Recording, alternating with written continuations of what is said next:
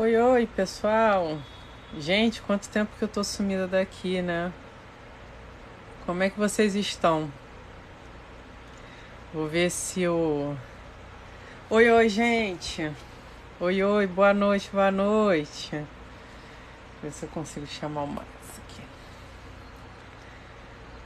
Boa noite, boa noite a todos.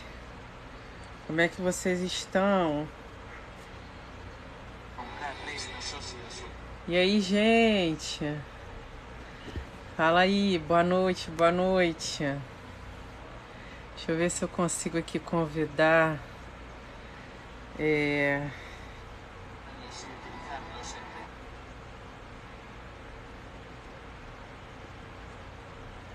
Ver se eu consigo convidar.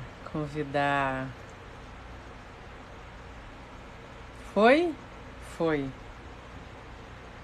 Ai, boa noite.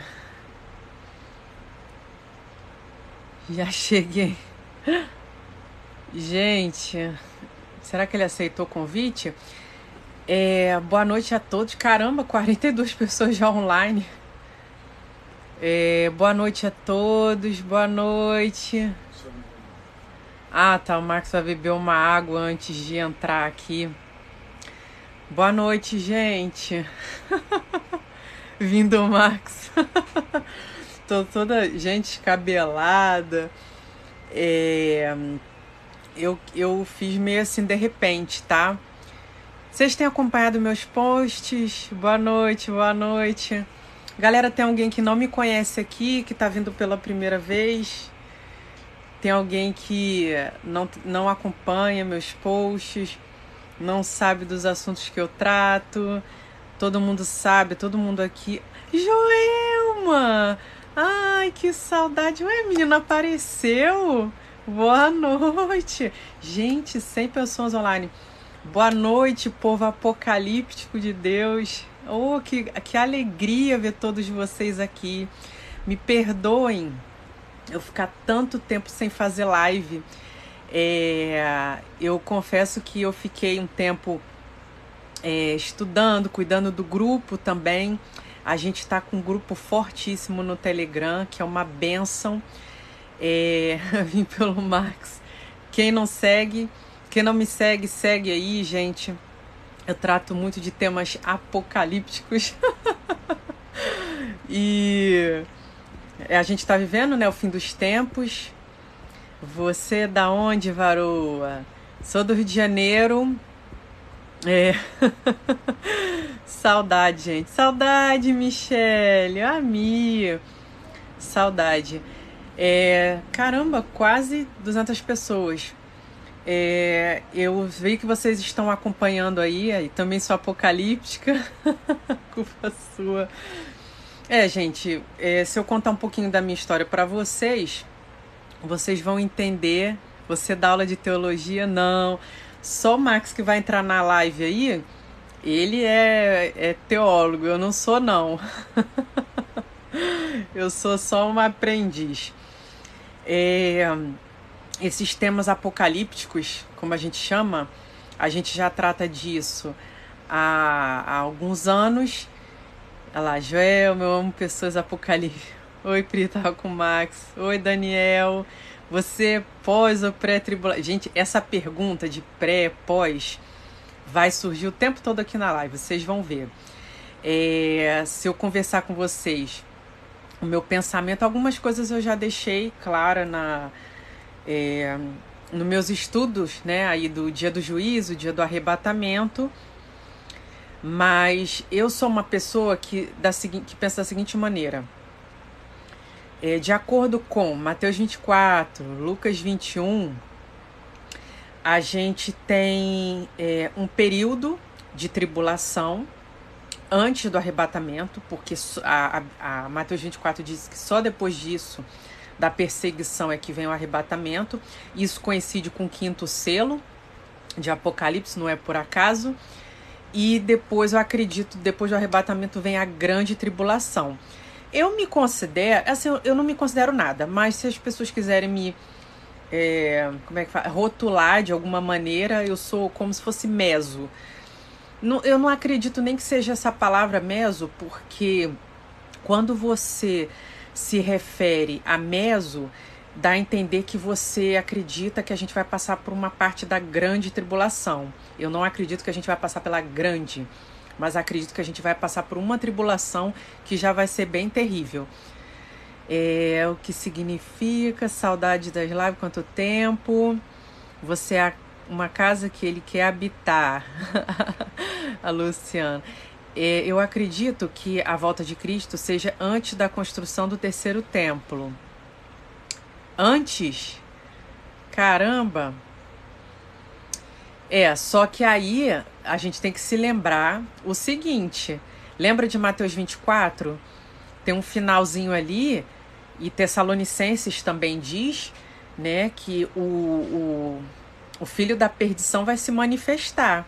Então, quem tiver aqui vivo vai é, e tiver discernimento vai saber que é ele. Então, não tem como a igreja ser retirada antes. É... Caramba. Sim, por causa do anticristo. A gente vai pegar bem essa. Ele já está atuando, ele já é adulto, ele já está atuando. A gente já está na iminência do arrebatamento, mas precisa o quinto selo se abrir, que é a perseguição à igreja. Tá? Sim, por causa. Quem não segue, segue aí, gente, para curtir esses temas apocalípticos. É, eu quero convidar vocês para. É, não, não sou pré-tribulacionista, não. Eu estava explicando para você. Ah, tem que mandar o convite. Meu Deus, cadê ele? Vou, o Max vai entrar na live, gente. Calma aí. É... Deixa eu ver como é que eu faço aqui. Convite, convite. Ai, gente, eu, eu não sei mexer muito. Deixa eu ver. Convidar. Ah, tá. Eu acho que eu convidei aqui. Convite enviado. Oi, Billy. Boa noite. Graça e paz. Boa noite. Billy já sabe, já conhece a loucura da Pri. Tenho medo de ficar na terra no arrebatamento. Esse medo é importante. Esse medo nos protege e faz com que a gente crie temor a Deus. Se a gente, enquanto a gente tem esse medo, essa preocupação, muito bom.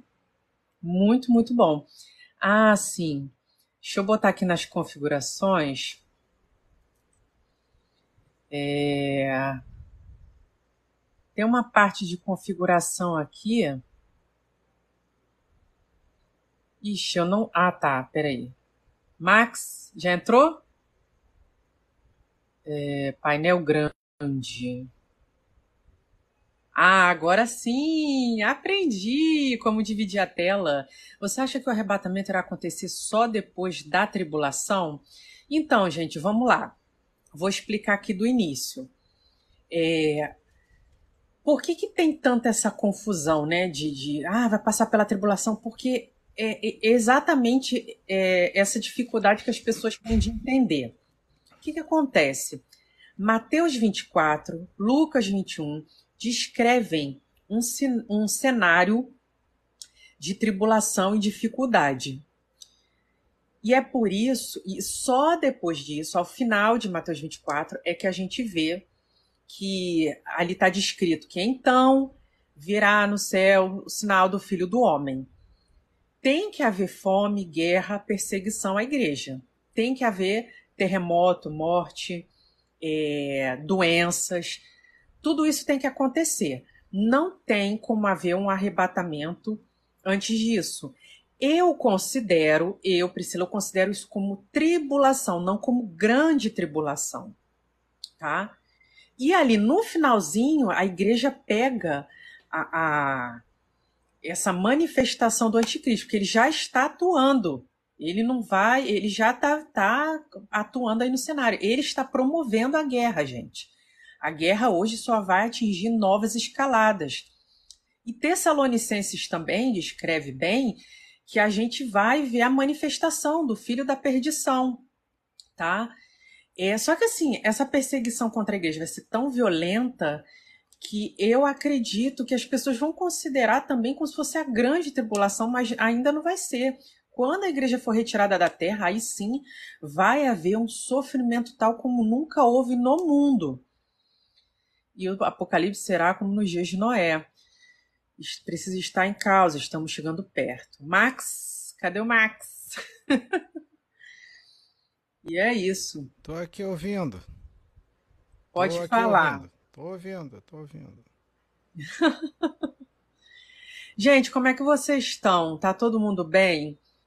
É, eu sei que conforme vai se aproximando do, do arrebatamento, a volta de Cristo, as pessoas começam é, a ficar é, nervosas, preocupadas, começam a fazer coisas que não deveriam fazer, tomar medidas desesperadas.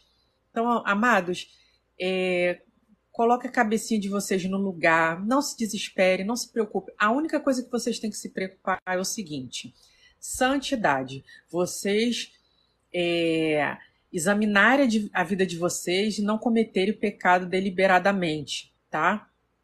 Vigia nas coisas de vocês. É, aí perguntaram do Jared Kushner. Então, é, o que vocês acham do Jared? Ele é um forte candidato, né? A gente não sabe, amados. Ele tem todas as características e eu acredito que o, o, o anticristo é, é, pode ser Emmanuel Macron, enfim, ele, ele vai ter uma característica muito importante que eu acredito que as pessoas pouco têm falado. Presta atenção nisso, que é a sedução, a persuasão dele a persuasão, a sedução dele vai ser muito grande, ele vai enganar as massas. Ele pode estar tá aí no cenário político. É, Pri, meu psicológico não está muito bom hoje, não. É, é, é, é, é, difícil, né? Mas a gente está vivendo um tempo muito difícil. E a gente tem esse Mentira, Mi, isso é falta de vergonha na cara. boa noite, como posso me manter nos princípios bíblicos estando na faculdade? Está difícil. Ué, mas o que, que a faculdade impede, gente?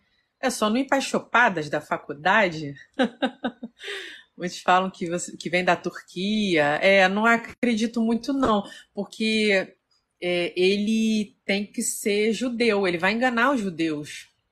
Não acredito que vem de lá, não, mas Macron, não, ele é muito sem sal.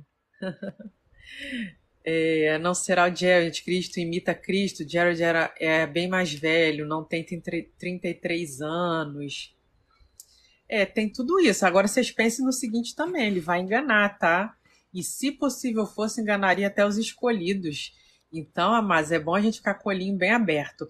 Mas assim, eu acho que o principal, imagina, é nem a gente se preocupar com quem é o anticristo é, a gente se preocupar com a nossa vida, a nossa família, e a gente levar, o evangelho a alguns poucos.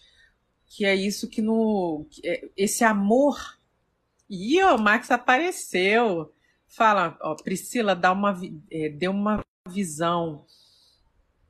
É, irmãos, não. É, eu sei que a vida é cheia de altos e baixos, vocês sentem dias que vocês vão ficar muito tristes, muito mal, mas se lembrem de uma coisa: a graça do Espírito Santo ainda está sobre as nossas vidas. Eu sempre, quando eu estou muito mal, ah, meus colegas aqui do grupo do Telegram sabem, quando eu estou muito mal, eu penso no seguinte: tá vindo aí é, fome, perseguição, catástrofes né, climáticas a gente tem que agradecer o tempo que a gente está vivendo hoje, porque o que vai vir aí pela frente não é fácil. E a igreja vai pegar esse período de Mateus 24, porque é, é, é, é fato. Então tá, Max, quer falar alguma coisa? Gente, o Max, para quem não, para quem não, não conhece, para quem não conhece, tá entrando na live. É, o Max é meu esposo, é, ele, quem não segue no TikTok, é, o TikTok dele é Teoria Máxima. Ele fala muito em defesa do evangelho, do verdadeiro evangelho. Ele fala muito contra a apostasia das igrejas, dos templos religiosos. Max, que é, tá doente.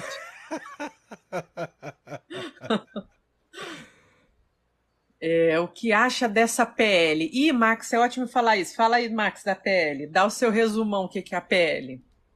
Meu Deus do céu, não acho nada. Na, na live dos outros eu não acho nada. Pode falar, pode falar, não é? A gente pode cobrar ele aí, que ele, ele tá na ponta da língua que é da PL. Ai, o Daniel Max também enciclopédia. Não, é, é, você está falando de Apocalipse, né? Antes de falar sobre a PL, é, só queria ler aqui Apocalipse rapidinho. É que a, a Mizinha fez um comentário ali e tal. A Mizinha sabe que eu, que eu, que eu amo. E se eu encontro ela desse jeito que ela tá, eu, eu jogo ela da cadeira de roda, cara. eu pego uma ladeira, eu desço com ela na cadeira de roda que vai que ela no instante ela fica boa. Vai ficar boa rapidinho. Fica, gente, fica não rápido. fiquem tristes, porque tem que ficar. Agora que é o momento da gente ficar alegre, vamos pensar nisso. É uma do dose de adrenalina pra mizinha. É. Olha só. Diz assim. A paz, a paz, todos bem-vindos. É, olha só. Eu vi um novo céu e uma nova terra. Porque já o primeiro céu e a primeira terra passaram e o mar já não existe. E eu, João, vi a cidade santa, a nova Jerusalém, que de Deus descia do céu, adereçada como uma esposa ataviada para o seu marido. E ouvi uma grande voz do céu que dizia: Eis aqui o tabernáculo de Deus com os homens, pois com eles habitará, e eles serão o meu povo, e o meu, o mesmo Deus estará com eles e será seu Deus. E Deus limpará de seus olhos toda a lágrima, e não haverá mais morte, nem pranto, nem clamor, nem dor, porque já as primeiras coisas são passadas. É, eu, eu procuro sempre me apegar a isso aqui, sabe? É, de pensar e, e isso aqui esse esse trecho ele é emocionante porque esse aqui é tão extraordinário esse cuidado de Deus né que fala que Deus limpará dos seus olhos ele enxugará dos seus olhos todas as lágrimas. Cara ou seja isso aqui tem um final cara. Olha o final o final já está descrito o que, que é. Vai acabar, ele vai secar as nossas lágrimas, a gente vai parar disso, vai terminar esse sofrimento, vai acabar as nossas dores, vai acalmar os nossos prantos. Sabe, a gente vai ser amado pelo Pai, nós vamos ser cuidados por Ele. Isso, isso tem um fim, meus irmãos. Só que o problema é que, infelizmente, é, com a nossa cabeça humana, a gente acha que esse sofrimento ele é eterno, que a gente, poxa, isso não passa, meu Deus, que não acaba, é problema, é marido, é filho, é não sei o quê. E a gente fica atormentado com, com os nossos sentimentos quando isso daqui não é a realidade. A realidade é essa daqui. O próprio Deus vai enxugar, na, só que naquele dia. Enquanto isso, nós temos o dever de lutar, de batalhar, de ser é, é, dar bom testemunho, de ser bons cristãos, ser honesto, amar uns aos outros, sabe? Eu vou falar uma coisa para vocês. É, minha esposa sabe quanto assim eu tenho um pouco de, de ceticismo com relação a alguns assuntos. Né? Ai, Max é Tomé, gente. É. Eu sou Pedro, Max é Tomé. Depois vocês comenta aqui nos comentários o que, que vocês são, se vocês fossem um discípulo. Ah, eu sou um pouco de João também, gente, sou muito amorosa. então, assim, é, ai, é, quem vai ser, quem será é, o anticristo? Gente, eu, eu tô pouco me lixando para quem vai ser o anticristo. Ai, gente, será que vai estourar uma guerra? Eu, eu, até brinco com a minha esposa, eu falo assim, quando teve uma revelação, sei lá o que. É o que, Daniel era. falou, Max, para Deus enxugar nossas lágrimas, deve ter passado poucas e boas aqui na Terra. Haja lencinho, né? Entenderam, gente? Uhum. Quem nunca chorou vai chorar, né? Assim que falam. É, sabe? Então, assim, isso demonstra o amor de Deus, um carinho tão extraordinário. É, eu vou ser muito honesto com vocês, sabe? É, eu, eu, tive um momento na minha vida é, que eu me preocupei muito. Caramba, quem vai ser? Será?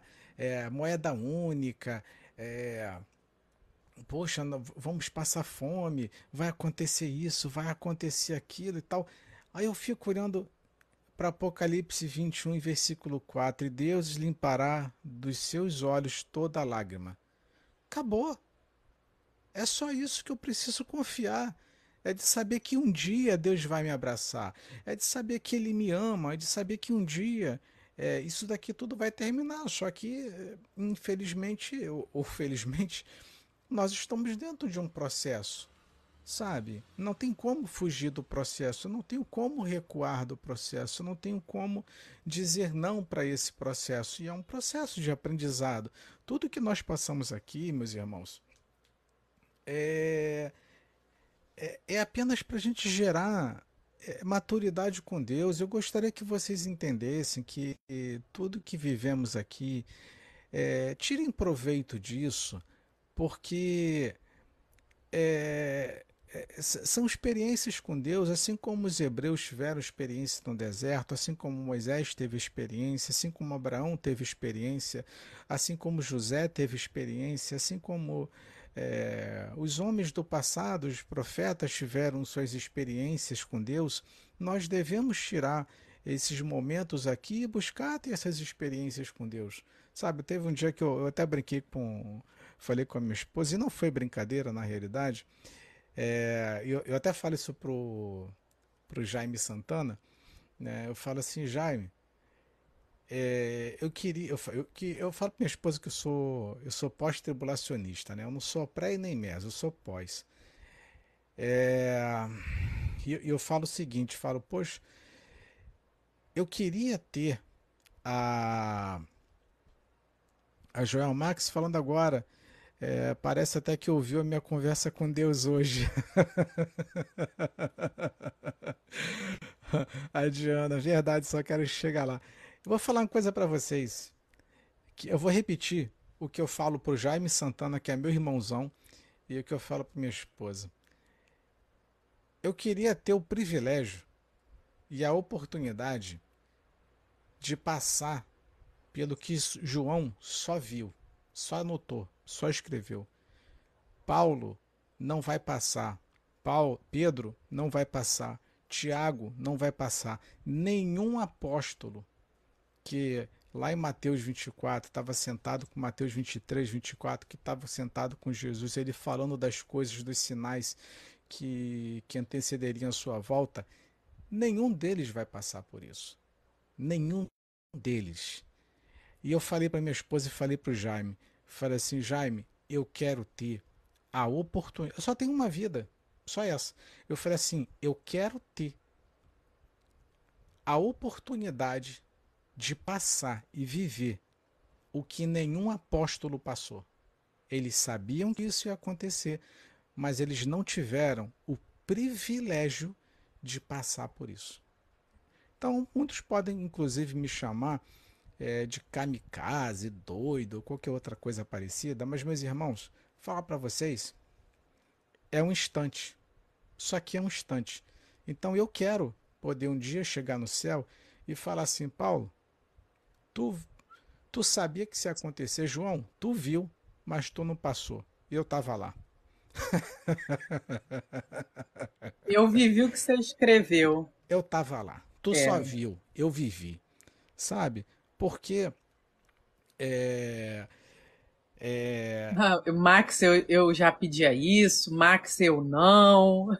Cara, é porque muitas pessoas, as pessoas olham tudo é, pro lado do sofrimento. Né? Max é... é doido. Ele é um pouquinho, gente. Sabe o que eu acho? Eu sempre falo isso para ele.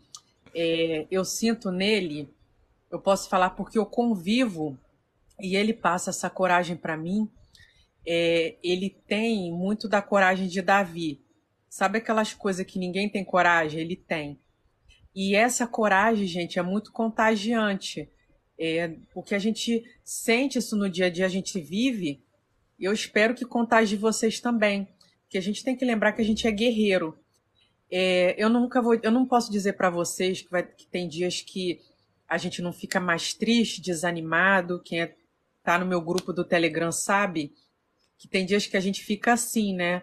Caramba, hoje a gente está triste tal. Sabe por que eu acho que a gente fica triste? Porque a gente não tem um problema gigantesco e verdadeiro para a gente enfrentar. Porque se a gente tivesse lá na cadeia na Ásia, é, nesses países da janela 1040, a gente não estaria tristinho. A gente estaria é, sob, sobre um efeito de tortura tão grande que a única coisa que você pensa lá é em Deus.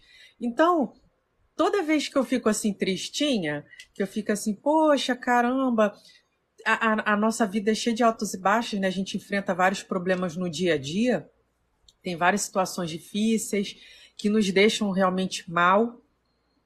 É, mas eu, eu, eu logo lembro daqueles cristãos que estão apanhando, sendo torturados, e eles perguntam assim: é, você não vai negar seu Jesus, não, para ser liberto? A gente te solta, tu volta aí para a tua vida normal. E eles continuam dizendo: não, eu não vou negar, não. Então a gente não tem um problema real para enfrentar. A nossa vida está tão pacata, tão pacífica, a nossa vida está tão tranquila, a gente tem liberdade para tudo, a gente fala de tudo, a gente faz tudo. E aí, a gente não vivencia o que é o verdadeiro evangelho, que foi o que a igreja em Atos vivenciou, totalmente perseguida, é, sofreu tanto, sofreu tanto, aquilo ali, a, aquela igreja realmente passou é, momentos difíceis. Tu imagina, gente, eles iam dormir e às vezes eles se mudavam de cidade urgente para poder fugir da perseguição você dormir sem saber se alguém ia arrebentar a porta da tua casa e te pegar de madrugada e te levar. Entendeu? Então, realmente, será que a gente tem problema realmente? A gente tem comida, a gente tem internet, a gente tem meme o dia inteiro, a gente tem Bíblia disponível, a gente pode fazer o que a gente quiser, trabalhar com o que a gente quiser, falar o que a gente quiser. Então, assim, vamos aproveitar. Porque é na hora que o cerco apertar, Aí a gente vai falar assim, que saudade daquela época. né, Max? Pode falar. É, e, e, e assim, o, o, problema é que, que nós é, somos muito sentimentais, sabe? A gente tem medo das coisas, tem medo de tudo. É, é, é tem, é, é e a gente procura nos resguardar das coisas, sempre pensando que a nossa carne vai sofrer. Cara, eu, eu olha, Daniel talvez seja um dos maiores exemplos do que, olha, eu, eu, eu topo tudo, mas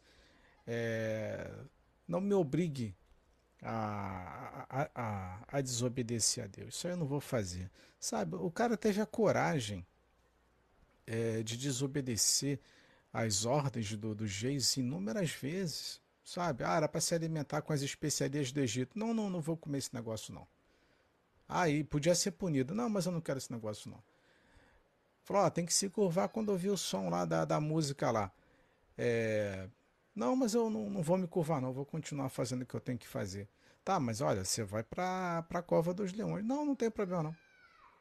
Olha, vai para a fornalha. Não, não, não tem problema não. Sabe, as pessoas não tinham medo de absolutamente nada porque elas tinham convicção elas tinham uma certeza tão grande em Deus, na crença delas, era uma coisa tão absurda que elas não se importavam com, com um leão faminto, com uma fornalha super. Hoje a gente tem o Espírito Santo, tem tudo, tem o Consolador, é. e a gente nem valoriza, é, né? Uma fornalha hiperaquecida. É, e hoje a gente aí, sabe, Ai, não, com fome? Ah, não. Ficar com sede? Não. Ai, marca da besta? Não. Ai, gente, será que vai dar? Ah, não, cara, não vou passar por isso não. Aí você fica assim, meu Deus do céu, rapaz, mas o que que que estão fazendo? Estão domesticando, sabe? As pessoas estão assim tão covardes, tudo com medo, tudo tudo crente sensível, sabe? Ai, hum, minha unha encravou, né? Hum, calma aí. Ai, o encravou. Sabe? Umas bobagens que você fica, meu Deus do céu, o que, que é isso, rapaz? Você está indo por Jesus, olha, olha o privilégio, cara. Você não está indo. Cara, eu vou falar uma coisa para vocês. Eu vou falar uma coisa para vocês, olha só.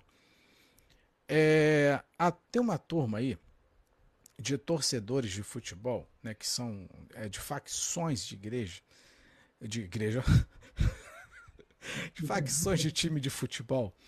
não estou errado também, mas de de time de futebol, os caras eles vão pro jogo para arrumar briga com torcida organizada. Os caras vão se matar por causa do time deles pelo amor, pelo fanatismo ao time deles, os caras vão se matar. Os caras vão armado. Teve violência aqui, ó. É, final, é, semana passada, Flamengo e Botafogo. Os caras caindo no pau, quebrando pau por causa de time, cara. Os caras têm uma coragem absurda por causa de time. Aí hoje eu tenho medo por causa de Jesus.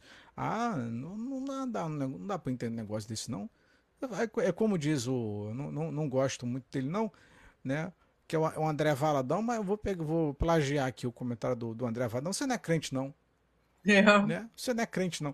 Então, quer dizer, você tá com medo de quê, rapaz? Você tá indo por Jesus? Você tá indo pela fé? O que que aconteceu, rapaz? O que, que que fizeram com você? Que te mimaram? Estão te dando algodão doce na igreja? Estão te dando. Gente, eu vou, ó, vou perguntar para vocês, a galera, galera, algodão doce. Alguém já tomou um tapa na cara? Vocês estão preparados para tomar tapa na cara, chicotada, quando vier a perseguição? É, mas é, sabe? Então tá todo mundo é, sendo criado com miojo, com Coca-Cola. Olha a propaganda, né? Miojo, Coca-Cola, refrigerante, cafezinho, sabe? É, aquelas mesinhas ali com, é, com mamão, com. É porque eu tô com fome, tá, gente? Por isso que eu tô falando de comida.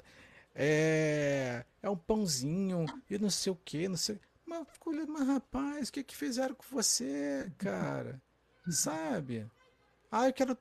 É, é, igreja todinho, sabe? Não é Jojo todinho, não. Igreja todinho, sabe? Que quer coisa é docinha, gostosinha. Ah, eu vou pra igreja com ar-condicionado. Aí, porque o Tião já tomou tapa na cara. É. Aí, eu. eu, eu a Joelma ver... acabou de sair da cirurgia, já apanhar, né, Joelma? Não dá. Aí, sabe? É. Ai, essa igreja aqui tá muito quente. Eu quero ir para uma igreja com ar-condicionado. Ai, esse banco aqui tá, tá sujo. Eu quero uma igreja com poltrona é, é, é confortável. Ai, sabe? Ah, que que há, cara? Então, assim, meus irmãos, a gente desaprendeu é, o Constantin, igreja Nutella, mas tá, tá todo mundo nutelizado, cara. Não, e quando o crente sai porque não tem profecia a igreja. E essa igreja tem profecia, não vou sair daqui porque eu gosto do, da profecia, da profetada. Gente, deixa eu lembrar uma coisa aqui para vocês, ó. Contar para vocês aqui. A minha mãe estava conversando comigo agora à noite. A gente estava lembrando a quantidade de profecias que falaram já para gente, para ela, para mim, que não se cumpriram. E eu tenho certeza absoluta que não vai se cumprir, porque a volta de Jesus está iminente e tiveram coisas que realmente não aconteceram ao longo do percurso. Então, é, o que tem de gente procurando, desculpa aí quem faz profetada, tá? Quem vive disso, quem gosta de florzinha, carrinho, presentinho no TikTok, mas como o Max fala, né? Guarda o dinheiro para você, você vai precisar. Tá vindo a tribulação e a, e a galera da profetada não tá avisando. Gente, vai, ó, a Bíblia diz em Mateus 24 que as pessoas vão se escandalizar, elas vão entregar umas às outras, elas vão é, se escandalizar, porque essa mensagem que a gente dá, falando a respeito da. tá vindo a perseguição, tá vindo fome, tá vindo é, uma colheita muito grande, doenças terríveis, é, tempestades tornados, inundações, granizo, coisas que estão vindo aí, essa igreja não está sendo preparada para isso. E é difícil a, a, mensagem da gente alcançar essas pessoas que estão tão anestesiadas no sistema. Entendeu? É, é muito importante, eu até incentivo todos vocês, aí como a irmã Ruth do Céu é Logo Ali, segue, sigam a irmã. É, vocês é, abrirem redes sociais e propagarem esse evangelho para dizer, ó, tem alguma coisa errada com a igreja, a igreja, as denominações hoje estão ensinando coisas é, incoerentes com a palavra de Deus, confrontam a palavra de Deus e essa igreja não está preparada para o que está no, no, que, no que tá no porvir, tá? Aí ganhou uma florzinha para dizer que não ganha florzinha, entendeu? ganha uma florzinha aí, Max. A gente ganha uma florzinha. Então, assim, ó. É... Nem no velório ganha florzinha. É...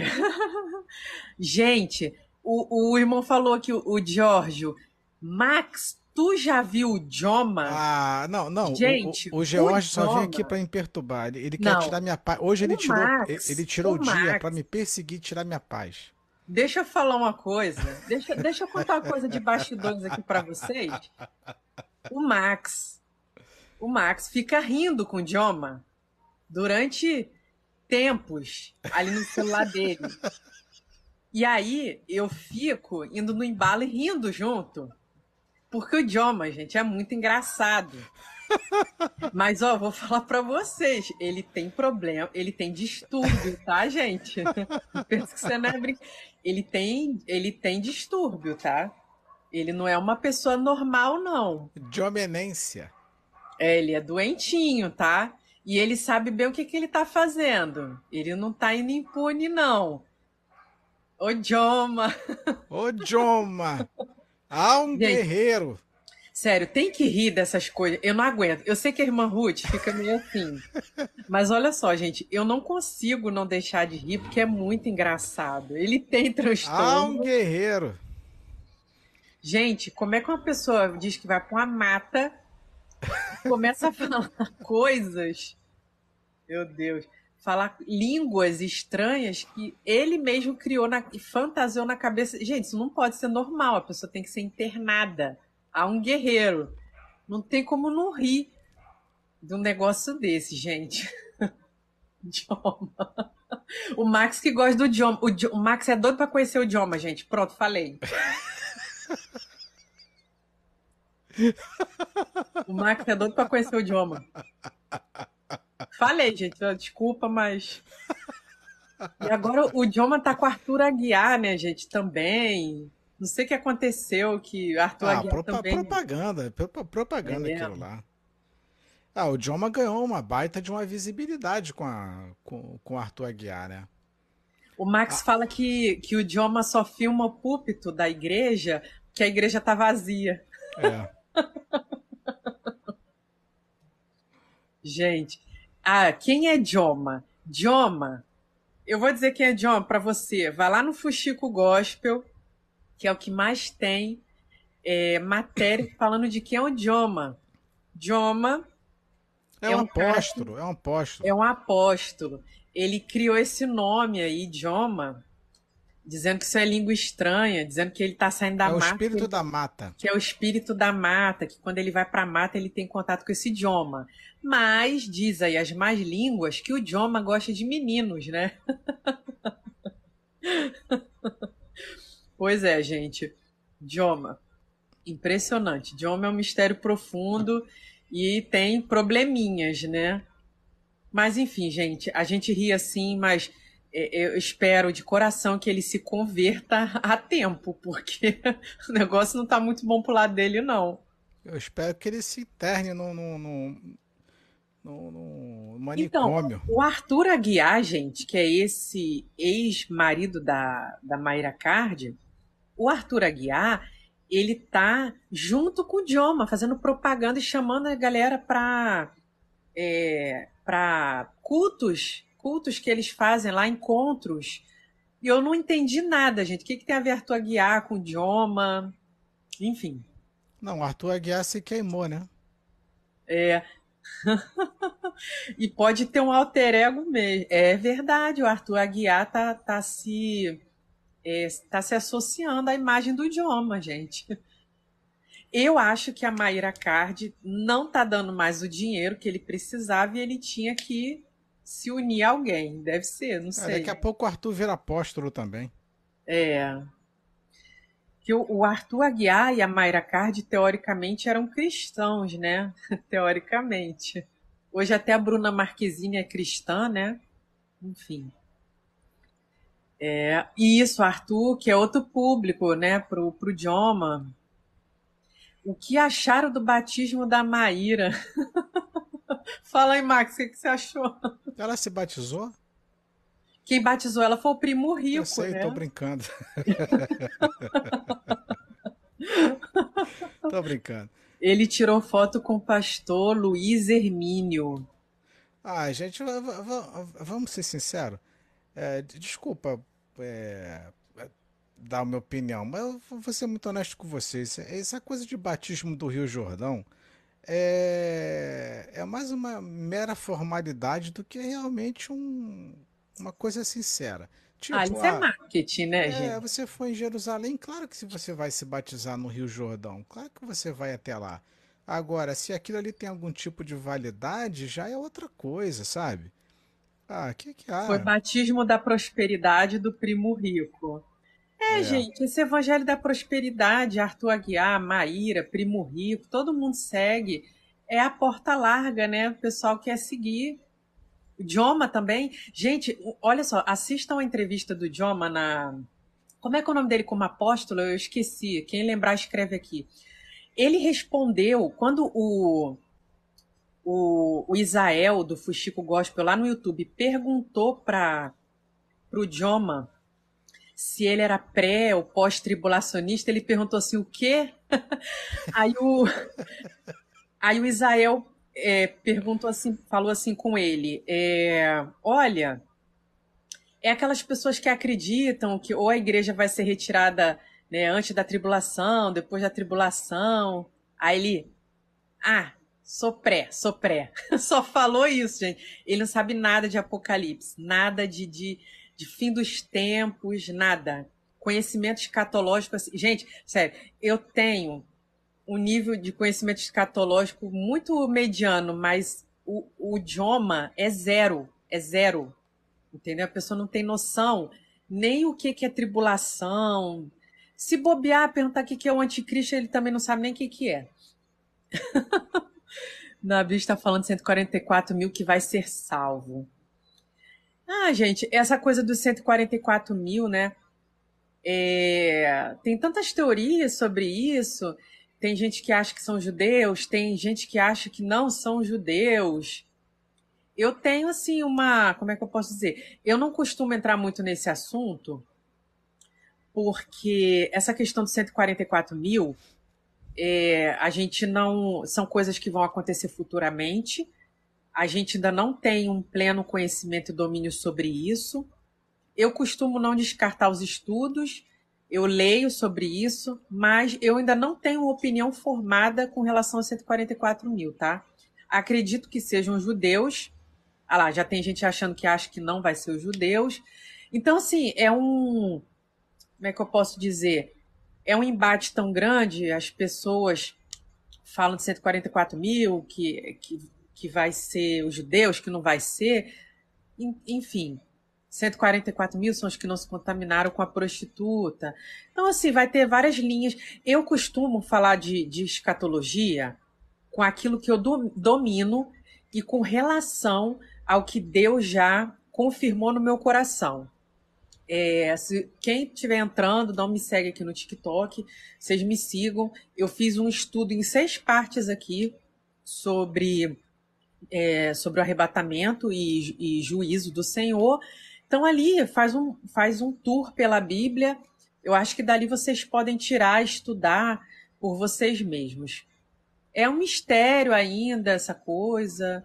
Ah, tem gente que vai achar que a prostituta não é Roma, é, que a prostituta é, é, é, a própria, é o próprio sistema religioso, né?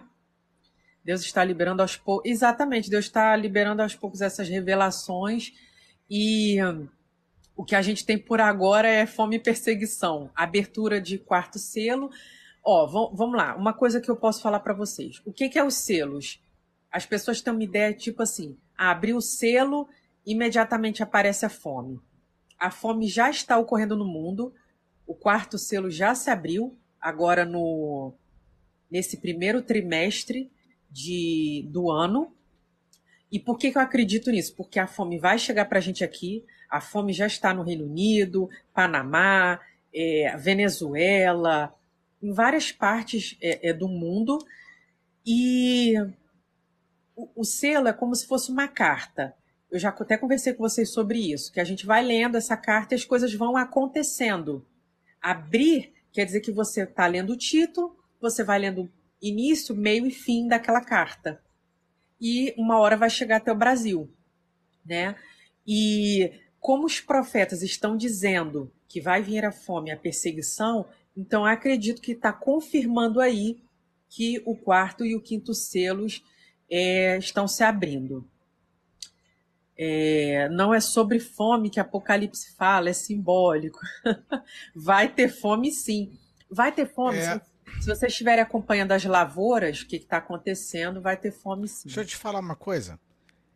É, todo, é, é impressionante como, como o Apocalipse, preste bem atenção. É, o Apocalipse ele exerce. Eu, até vou, eu vou é, roubar aqui uma frase que minha esposa fala muito, que é paradoxo. O Apocalipse ele, ele, ele tem um paradoxo bastante interessante. Olha só. É, o que que te gera mais medo e mais curiosidade? O apocalipse. Certo? O que que gera é, desgraça e ao mesmo tempo é, é, riqueza? O apocalipse. Preste bem atenção. É, a palavra, o termo apocalipse, ele, ele gera um impacto é, muito forte na, nas nossas mentes, que é o seguinte: é, ao mesmo passo que ele gera um medo absurdo, é, o Apocalipse ele gera uma curiosidade. O Apocalipse, meus irmãos, ele virou um mercado é, de faturamento absurdo. Absurdo. Seja dentro das denominações, seja no mercado de, é, é, de literaturas, seja no mercado é, cinematográfico, seja no mercado de revelação, em qualquer tipo de, de situação, o Apocalipse ele gera um, é, lucros absurdos e medo e curiosidade. Mas aí eu pergunto para vocês: todo mundo fala de Apocalipse, todo mundo adora escatologia. Tem muita gente faturando muita grana falando sobre Apocalipse. Mas aí, eu aí quando eu falo, alguém quer passar Apocalipse comigo porque eu sou pós-tribulacionista? Ai, pelo amor de Deus, eu não quero, quero sumir daqui, não sei o que. Ninguém quer, né? Mas na hora de fazer grana, com o discurso de Apocalipse, ah, todo mundo quer fazer grana com dinheiro com vendendo escatologia, né? Inclusive tem um tal do Uau, Uau, Uau lá no, no, no IoT, né? Adora ficar fazendo uma revelação, adora ganhar dinheiro com escatologia, mas pergunta se quer passar pelos problemas do Apocalipse. Ah, ninguém quer. Então o Apocalipse, presta bem atenção, o Apocalipse ele gera lucro absurdo. Os, o, um, é, o, talvez os filmes que gerem mais lucros dentro da indústria cinematográfica seja com cujos temas são apocalipse. Tanto que um, um dos é, filmes que mais arrebentaram é, em, em, bilheteria foi o filme Apocalipse Now, que é de guerra, mas tem o um nome Apocalipse no meio. Né? Então, essa coisa do, do futuro, de desnudar, de estudar, de saber, gera uma fascinação, uma coisa absurda, é uma grana tremenda.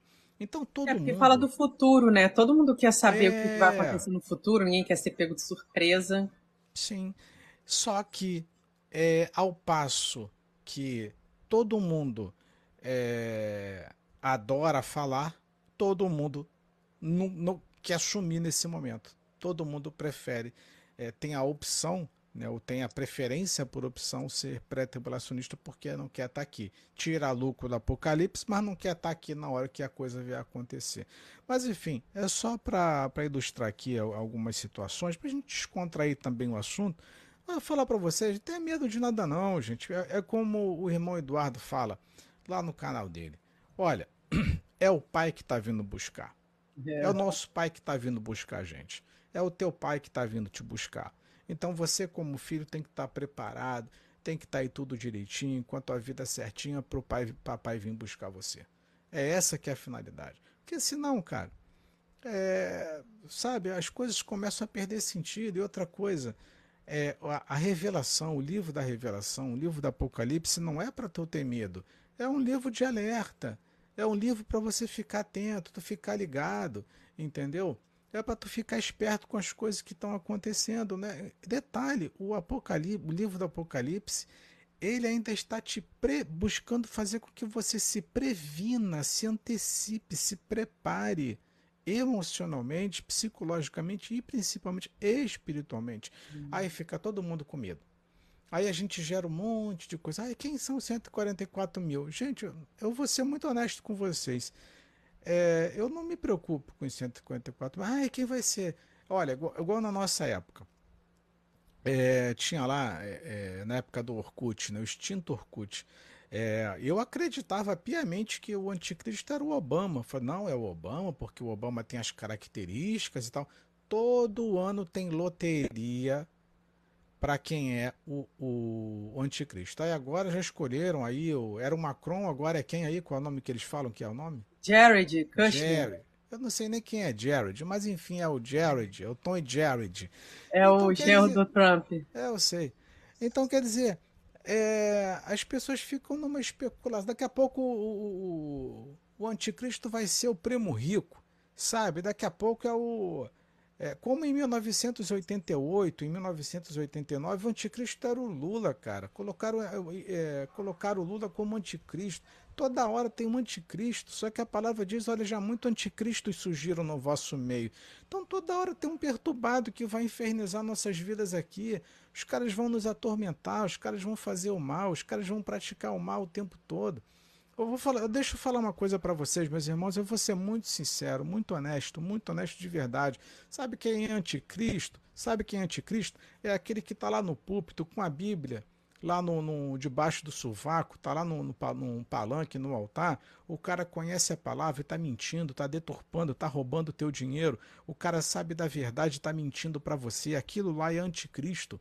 Anticristo é o que sabe que a verdade está praticando a mentira. Anticristo é o que sabe que tem que ser feito para te levar para o caminho da verdade e está te levando para o caminho da mentira. Anticristo é a indústria gospel que está faturando bilhões e vocês não estão conseguindo enxergar. Anticristo é aquele líder que está é, que tá, é, se afortunando, está se deitando, está tá enamorando, está beijando político e está levando a igreja junto, isso é ser anticristo, está lotado de anticristo. Então não é Gerald, não é Obama, não é Lula, não é Bolsonaro, não é absolutamente ninguém. Anticristo é aquele que fala de Jesus, que fala de Deus, que fala de Cristo e está deturpando tudo que ele fala. Como eu fiz a live com vocês mais cedo aí, o cara colocou a mão na Bíblia para dizer que não tinha traído a esposa e que não estava roubando a igreja ele jurou pela Bíblia. Não vou falar o nome dele aqui para não, não, estragar a live da minha esposa. Já basta as minhas lives estragadas lá. O cara botou a mão na Bíblia. Aqui, pastor do Rio de Janeiro, botou a mão na Bíblia, na frente da igreja e jurou. E jurou. Ele falou: Eu não estou mentindo. Eu não traí a minha esposa. Eu não, não roubei um centavo. O que, que aconteceu ontem? Era 11 horas da noite, eu estava lendo a notícia o cara, o já falou o nome do cara, foi expulso da igreja pelo tio dele. Aqui do Rio de Janeiro, lá da ah, igreja do. O tio dele, gente, é o Mala Cheia. É, é, pois é. O Mala Cheia expulsou o sobrinho dele lá da Assembleia. É porque o escândalo foi muito grande, né, com relação à, à denúncia que fizeram com relação ao sobrinho dele lá na, numa filial da Barra, né? É, é recreio. Aí no quer recreio. dizer, aí o cara vai lá, trai a esposa, rouba dízimo, rouba a oferta Cara, tu quer mais anticristo do que isso, rapaz? Pelo amor de Deus. É verdade. O cara jurou. É por isso que eu não, eu não me preocupo muito com coisa de anticristo, não. Porque, gente, o sistema religioso da gente luta contra nós mesmos. Quando você fala a verdade, você é perseguido e morto.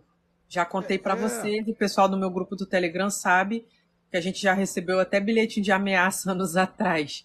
Então, assim, é, o, o sistema governamental da gente é, é totalmente dirigido por anjos caídos. A gente, eles têm o mesmo intento, a Bíblia fala, eles têm uma mesma ideia e eles vão dar o poder e a autoridade à besta. Então, assim, quem vai ser a pessoa realmente, eu sempre falo, é o menos importante, porque isso não vai afetar a minha vida em nada. O importante é a gente saber, ele já está atuando aí, isso é fato. A guerra está atingindo novas escaladas e ela, até o momento que culminar realmente num caos. Deus me mostrou isso em sonho, não foi uma vez só. Vai haver um caos muito grande. Vocês vão ver o que é guerra aqui no Brasil que vocês nunca viram. E vai ser então, desesperador. Então, então as pessoas ficam preocupadas com o anticristo, com essa figura política, quando está cheio. Porque a Bíblia fala de anticristos. São vários anticristos. O que, que é anticristo? É aquele que é avesso às coisas de Cristo. É aquele que é avesso às coisas de Deus. Sabe? Então qualquer um que está num púlpito e que mente, que rouba, que engana as pessoas, ele é o anticristo. ontem à noite sonhei com uma perseguição como nunca vi. Foi a. Qual é o nome dela? Guilherme. E a Ruth, né, falou, Pri, tô sonhando com tsunami. É, todo mundo aqui em casa já sonhou pelo menos duas, três vezes. É. Aqui é, tá assim. Todo mundo praticamente, né, já sonhou. Acho que 90%. Por quê? É o, o juízo vem no, com, logo com arrebatamento, gente. Arrebatou a igreja, do, o juiz é derramado sobre, sobre o mundo. Entendeu? Deus trabalha nos paradoxos. Vai ser como nos dias de Noé Pois é, eu, eu, eu, não sei se eu comentei lá no, no grupo, né? Mas eu tive um sonho. Minha esposa que fala: Ah, você tem que contar o teu sonho, tem que contar o teu ah, sonho. Ah, é? Conta, é o sonho do bode? Não, eu nem lembro de bode mais. Ah, vai ter que contar o sonho do bode sim. Mas eu não lembro. Aí, o. o por exemplo, sonho com tsunami já tive algumas vezes. É, mas, por exemplo, teve um dos sonhos mais bizarros. A Marcinha rindo aqui. é, mas teve um sonho é, que para mim foi um dos mais bizarros que eu já tive, mais bizarros. Mas assim, minha esposa fala, ah, você tem que contar, tem que contar. Eu falei, meu Deus, eu não lembro nem que eu comi ontem, muito mais contar sonho. Aí, o sonho era o seguinte, é, tava em casa, é, agora é claro, gente, pelo amor de Deus, vamos, é, não, não vamos ficar criando ficção científica aqui, tá? E nem ficar, oh meu Deus, vai acontecer. Não, é o que eu falo. Gente, só estou contando um sonho. Se tem alguma coisa a ver, eu não faço a menor ideia e também não estou preocupado com isso. Tá? É, o sonho era o seguinte: eu estava em casa, aí tem ali na, na, no canto da sala, onde fica o meu modem, meu Wi-Fi lá. É, aí o que aconteceu? A gente estava usando a internet normalmente, tá? E daqui a pouco, do nada, começa barulho de helicóptero, começa barulho de, de gente, de soldado, alguma coisa. E daqui a pouco eu olho pela janela, é... aparecem uns caras escalando a, o, o nosso apartamento aqui no prédio. Aí vem subindo, eles entram pela janela Aí eles falam: ninguém faz nada, ninguém faz nada, ninguém faz nada, ninguém se mexe, a gente não vai tocar em ninguém. Tá? É, Puta isso, só, gente. Nós só vamos. É, aí vem armado e tudo mais. E a gente fica assustado, porque eles fecham todas as nossas janelas do, do quarto, cozinha, na sala tal. Aí eles entram, aí só acho que uns dois entram pela janela da sala onde fica o nosso modem e os outros vigiando nas outras janelas. Aí eles falam: ninguém se mexe, tal. É, a gente não vai fazer nada, não vai tocar em ninguém. Nós só vamos mexer na internet de vocês. Aí eles tomam o nosso modem, Era o sonho. Né? Tiravam o nosso modem, o nosso aparelho, e eles colocavam o modem deles. Ele falou: a partir de hoje vocês vão utilizar essa internet aqui, que a gente vai vigiar vocês a partir dela. E ficou todo mundo em pânico, em pânico, nervoso. Falou assim: meu Deus, vão pegar a gente, vão pegar a gente, vão pegar a gente. Não era. Eles não queriam naquele momento pegar.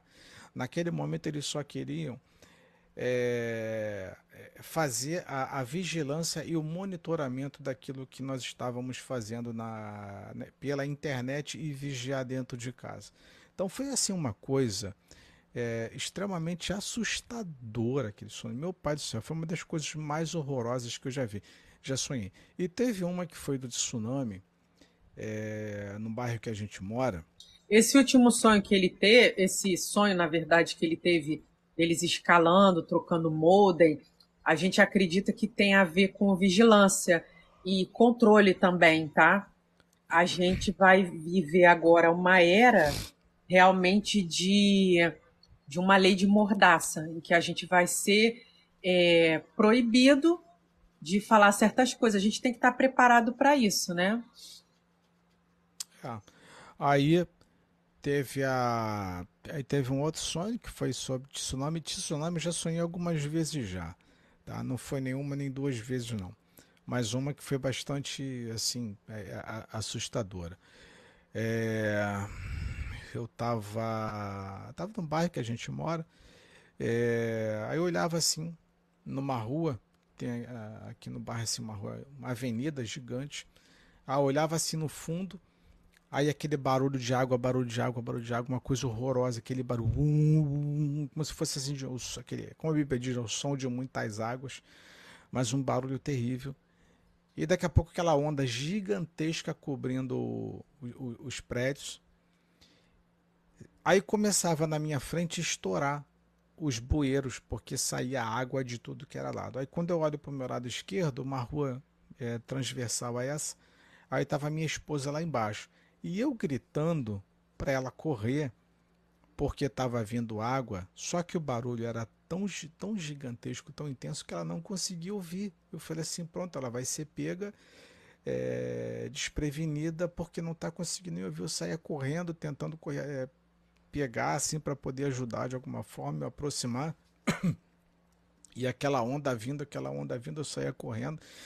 E acabou que quando eu me aproximo dela assim, eu, eu é, despertei do sono, mas aquela coisa perturbadora, uma coisa assim angustiante. E teve um, um outro sonho é, que, que esse para mim foi uma das coisas mais é, bizarras, mais bizarras que eu que eu já tive e eu não desejo que ninguém, ninguém, ninguém, ninguém, ninguém sonhe isso. Não desejo. Esse eu acordei, é, inclusive acordando a minha esposa. É, é foi uma coisa atormentadora, tá?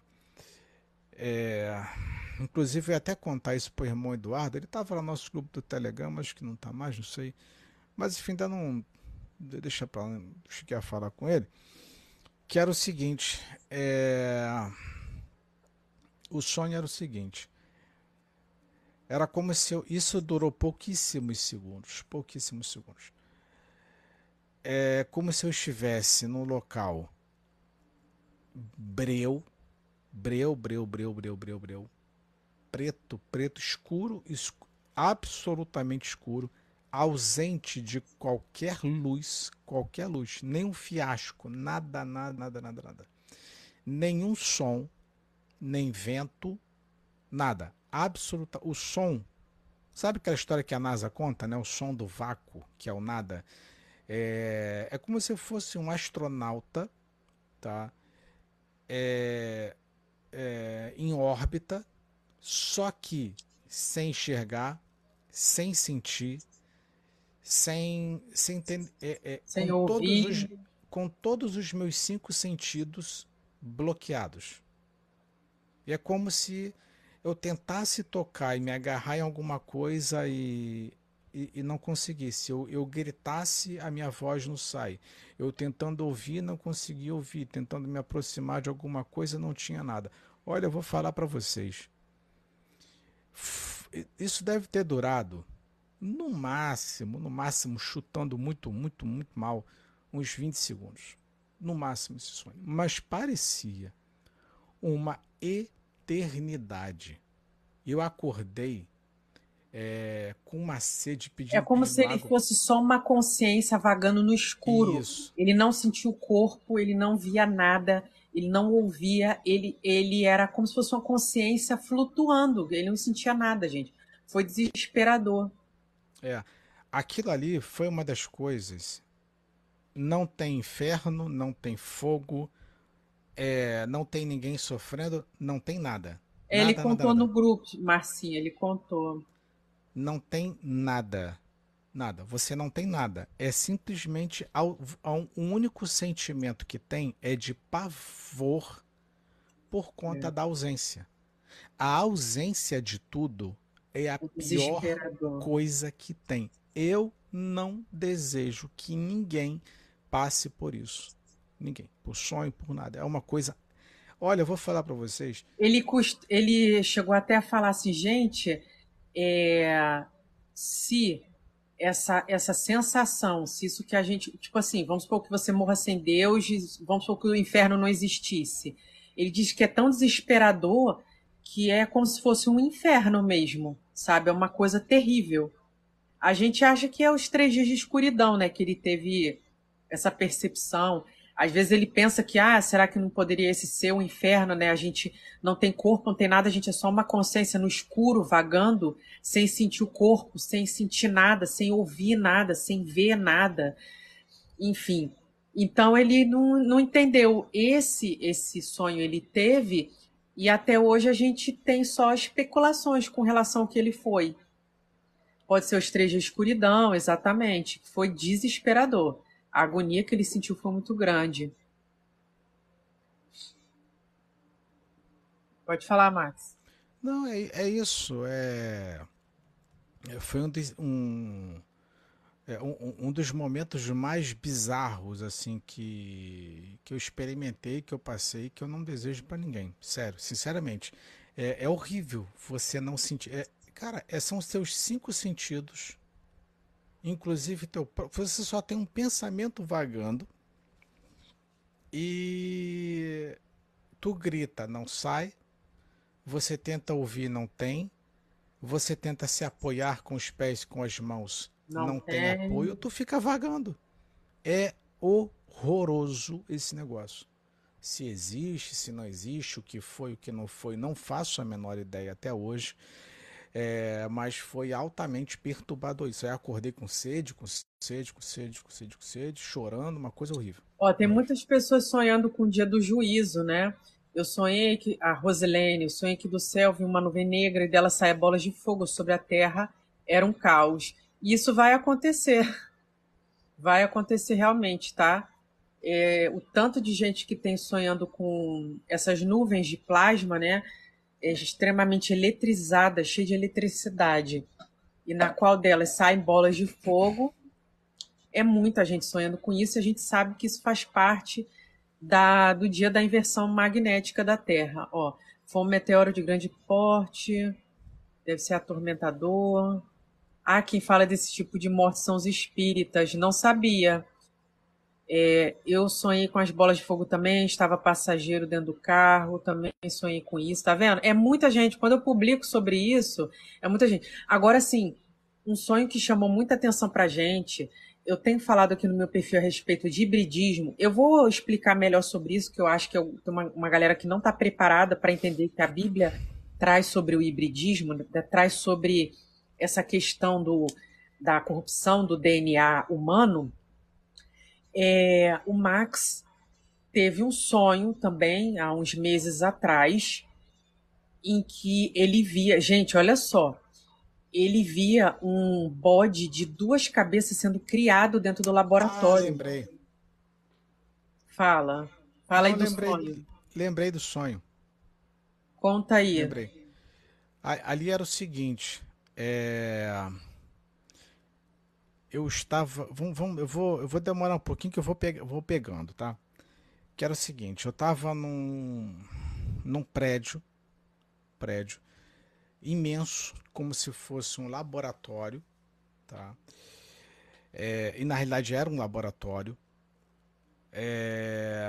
Instituto de pesquisa, né? Um é, alguma coisa do tipo. Tinha pessoas assim com, com roupa de, de cientista, de médico, né? Que são os jalecos. É... Aí eu tava ali embaixo, como se fosse um, um local separado, junto com, com outras pessoas. Tinha uma mesa de centro, uma recepção, algo do tipo. E ali tinha outras pessoas junto comigo e nós estávamos aguardando uma espécie de médico ou alguém que fosse nos apresentar alguma coisa. Tá? É, e estava todo mundo naquela expectativa, apesar de trabalharem ali, todos estavam naquela expectativa.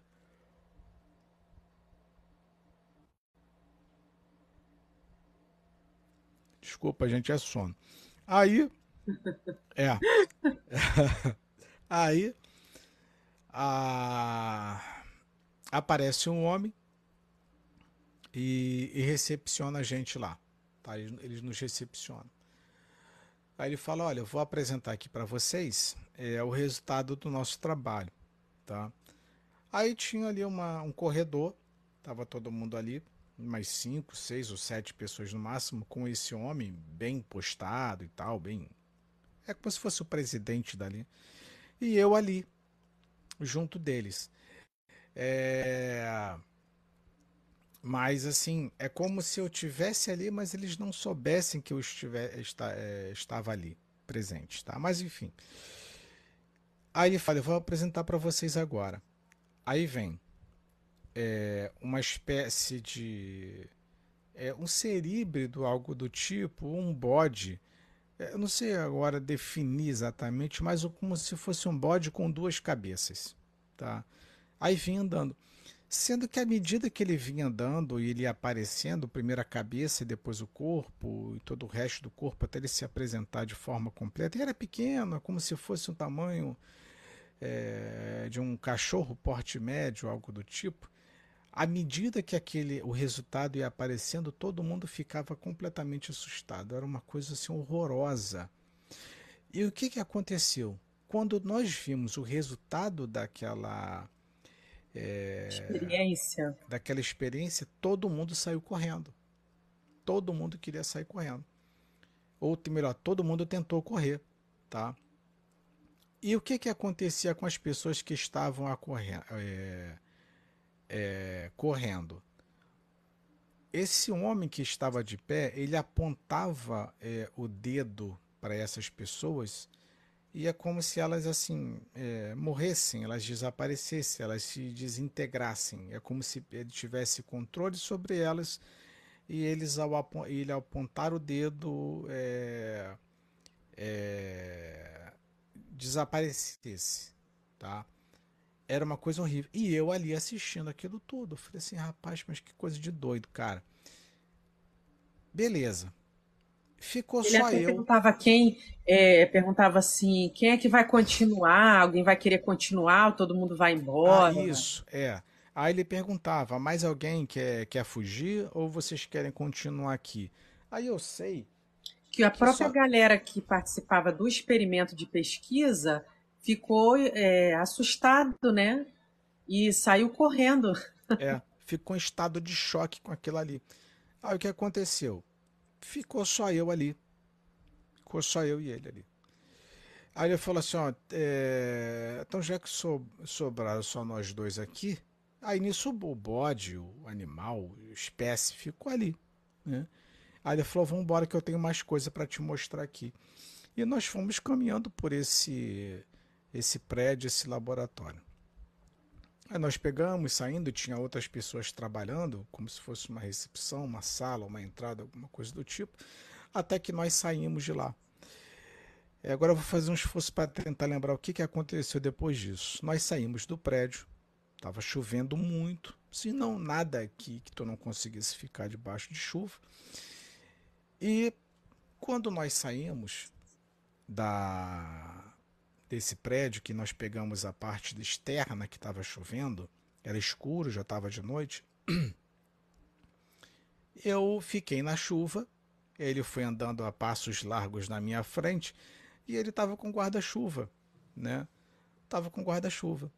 E ele tinha um semblante assim muito sério, muito misterioso e muito sedutor ao mesmo tempo, tá? Muito convincente, mas muito maligno ao mesmo tempo.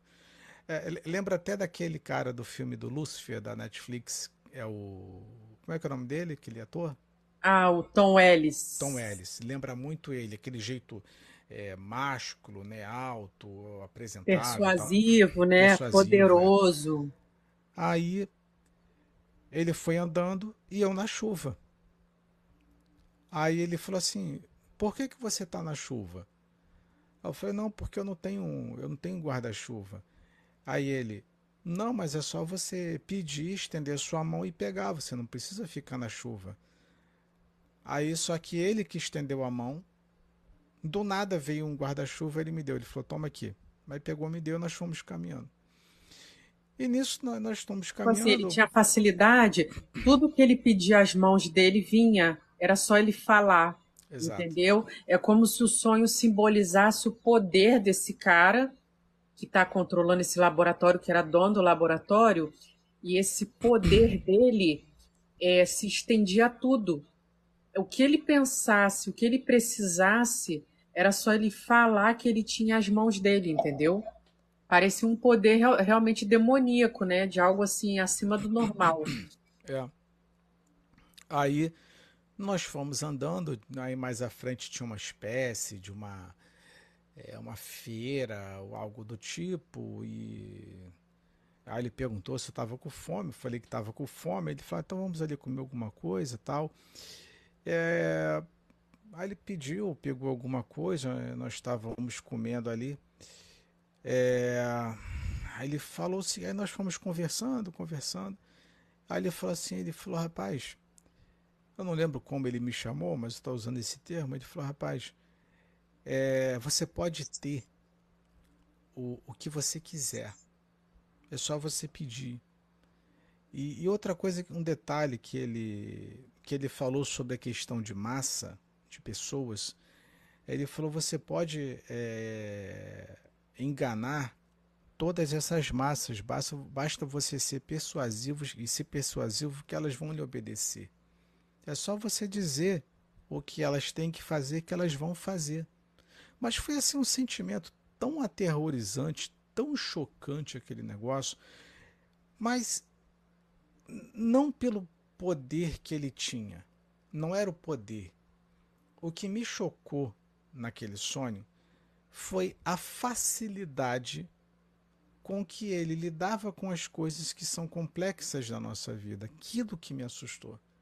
Como ele tinha facilidade com um ser híbrido, como ele tinha facilidade para exterminar pessoas, como ele tinha facilidade para tomar é, um guarda-chuva e se proteger, como ele tinha facilidade para se alimentar ou fazer com que a comida chegasse até ele e a facilidade com que ele fez um discurso é, dizendo o quanto era tão simples enganar e manipular a, as pessoas. Aquilo foi assustador. Meu Deus do céu. Também foi um dos sonhos mais bizarros que eu já tive. Ele se livrava das pessoas no laboratório também? Sim, como eu falei, ele apontava o dedo daquelas hum. pessoas que estavam com medo, que tentavam fugir, sair do laboratório. Pulverizava. É, é, as pessoas sumiam assim, desintegravam na frente dele. Desintegravam. É. Muito bizarro. É, basicamente o Marco sonhou com o anticristo, né? é, isso lembra isso, o que eles é, vivem. Eles vivem, isso. é bem, bem, lembrado. Bem lembrado. Bem lembrado. Olha, é, Geórgio, né? O que vocês acham do projeto Blueblin, as coisas que estão aparecendo no céu? Então, eu vou te recomendar um canal, Geórgio, que você vai entender é, que nem tudo é projeto Bluebeam, tá? Tem sinais do, do fim dos tempos e eles são referentes à inversão do campo magnético da Terra. Me chama no privado, fala assim: ah, irmã, você me, se ia me indicar um canal do, do irmão Eduardo, eu vou indicar para você. Indico para todos que estiverem na live. Quem quiser entender. É o Geórgio, de Fortaleza. Eu tenho contato dele ah, no tá. WhatsApp. Tá. Ah, tá. É, pede que a gente passe esse canal. Por que que acontece? O campo magnético da Terra ele vai inverter, tá? E esse campo ele está por toda a Terra. A gente está envolto numa, numa camada eletromagnética que é que isso que faz os seres vivos estarem vivos, tudo funcionar para nesse mundo. Então, o que acontece? Por que está acontecendo tanta tempestade, inundação e agora tempestade de granizo? Aumentou os tornados, aumentou os vulcões, atividade vulcânica, terremoto. Tudo isso acontecendo tem relação com isso. Eu vou indicar um canal para vocês assistirem, para vocês entenderem e também por que, que o arrebatamento está tão perto. Como se fosse inimigo na nossa alma te oferecendo riqueza. É. O, o nome do canal é Canal Yeshua Oficial. Tem que assistir dos vídeos mais antigos para os mais novos para poder entender tá bom? Quem quiser me pede no privado, você, ah, Pri, me manda o canal do irmão Eduardo, que aí eu vou saber o que que é, tá bom? E é isso, gente. É, olha, irmãos, para finalizar aqui a live, é, eu, eu peço muito a vocês, não se entristeça, é momento da gente ficar alegre. Eu sei que as circunstâncias da vida, do, do cotidiano, a vida do cristão é uma luta muito grande, é deserto em cima de deserto, a gente passa dificuldade, é muito, muito difícil. Só que vamos pensar no seguinte: vamos nos lembrar que o momento para se alegrar é agora, porque vão vir coisas muito mais pesadas. É, o Apocalipse, o livro de Revelação deixou isso descrito para a gente se preparar. Não é à toa que está lá. É, Deus vai proteger o seu povo vai cuidar, vai passar um momento de aflição, sim, mas isso é importante para a separação de joio e trigo. Quem é filho do Altíssimo não vai negar o nome dele, vai viver debaixo das asas dele, e venha o que vier, aconteça o que acontecer, nada pode abalar nossa fé nem escândalo, nada pode nos separar do amor de Deus, né? Nem altura, nem profundidade, nem anjo, nem potestade, nem medo, nem dizer, nada, nada, nada pode nos separar do amor dele, tá? A gente tem que passar pela prova final, essa é a prova final para a gente poder estar tá com Cristo. E examinem a vida de vocês, o que, que vocês precisam melhorar, o que está acontecendo. Exatamente, Deus fala 135 vezes na Bíblia, não temas.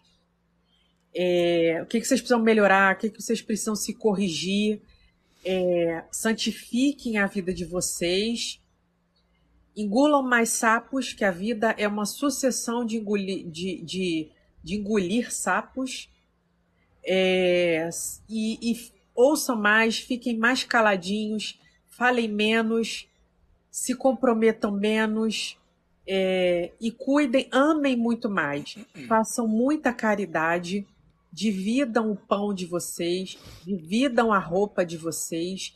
Foi isso que o mestre deixou como ensinamento, tá? É a gente se preocupar com o próximo muito mais do que com a gente, muito mais, porque Deus ama o coração que se preocupa com o próximo.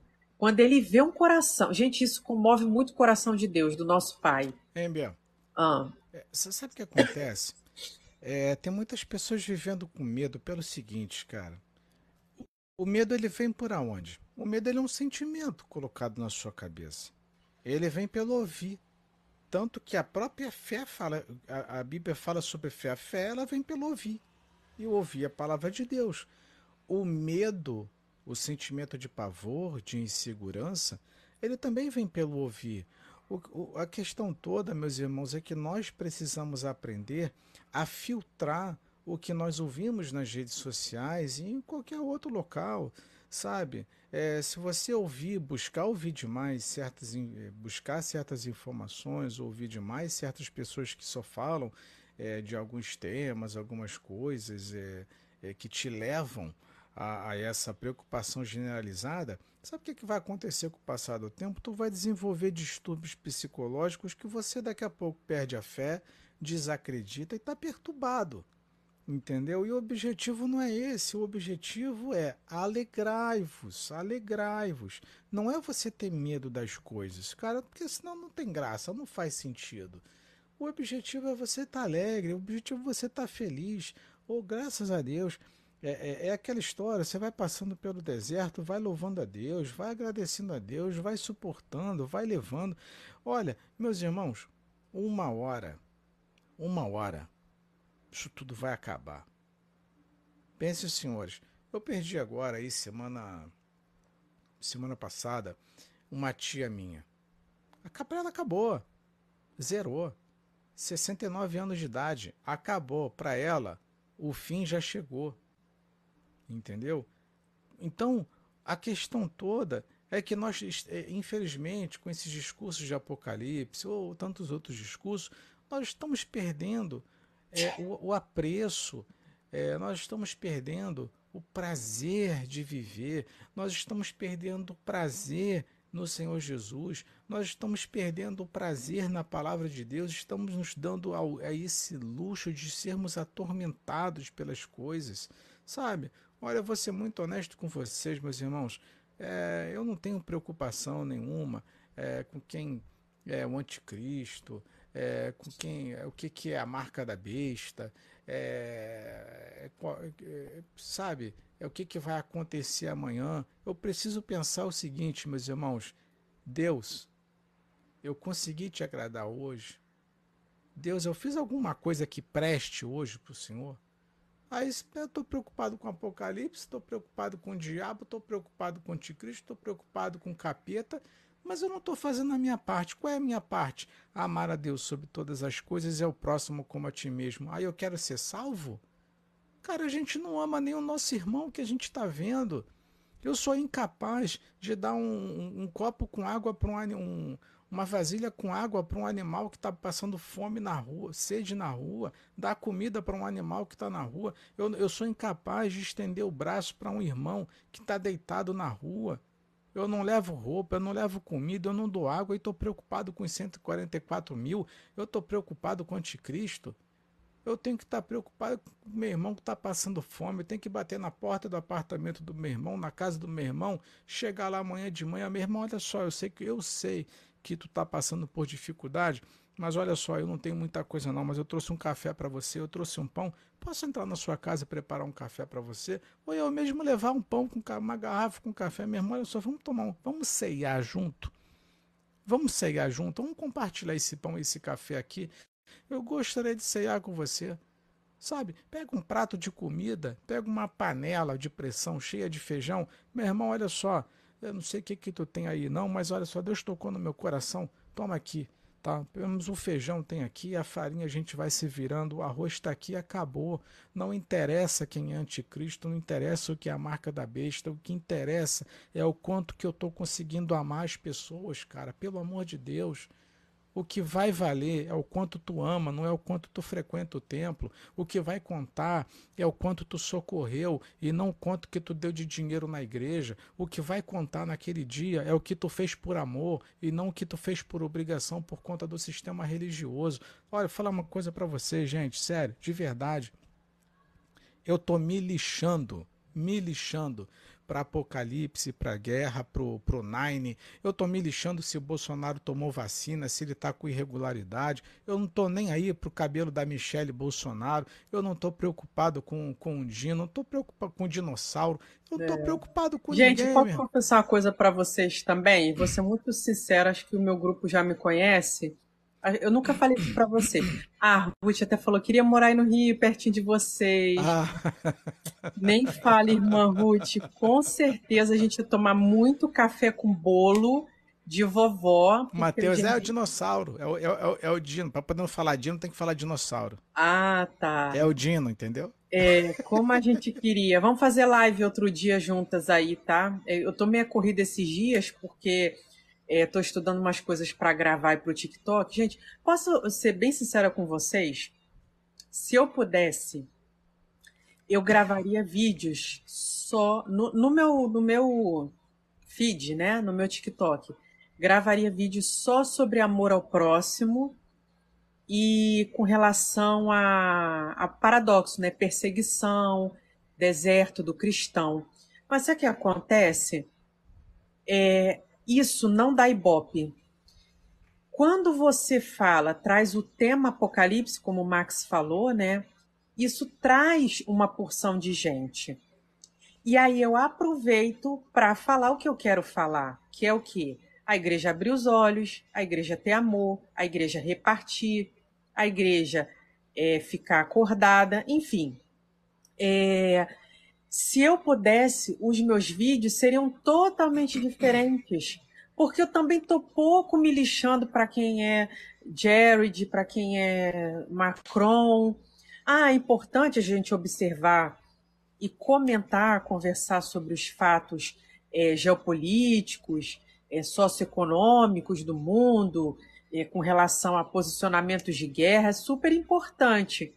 Mas eu vou falar como cristã, a única coisa que dá vontade da gente falar é sobre o amor de Cristo, sobre a presença do Espírito Santo, é sobre, gente, ó, evangelho é dor, evangelho é aflição, é na dor e na aflição que o poder de Cristo se aperfeiçoa na gente. E a gente, essa igreja não está acostumada com isso. Essa igreja nunca passou por nada. Essa igreja nunca foi machucada, nunca foi perseguida.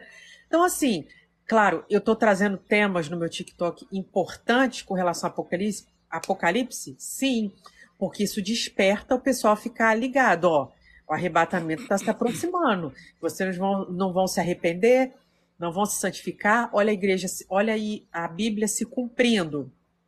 É muito importante, eu gosto desses temas, mas se eu pudesse, eu falaria só sobre coisas que eu gosto.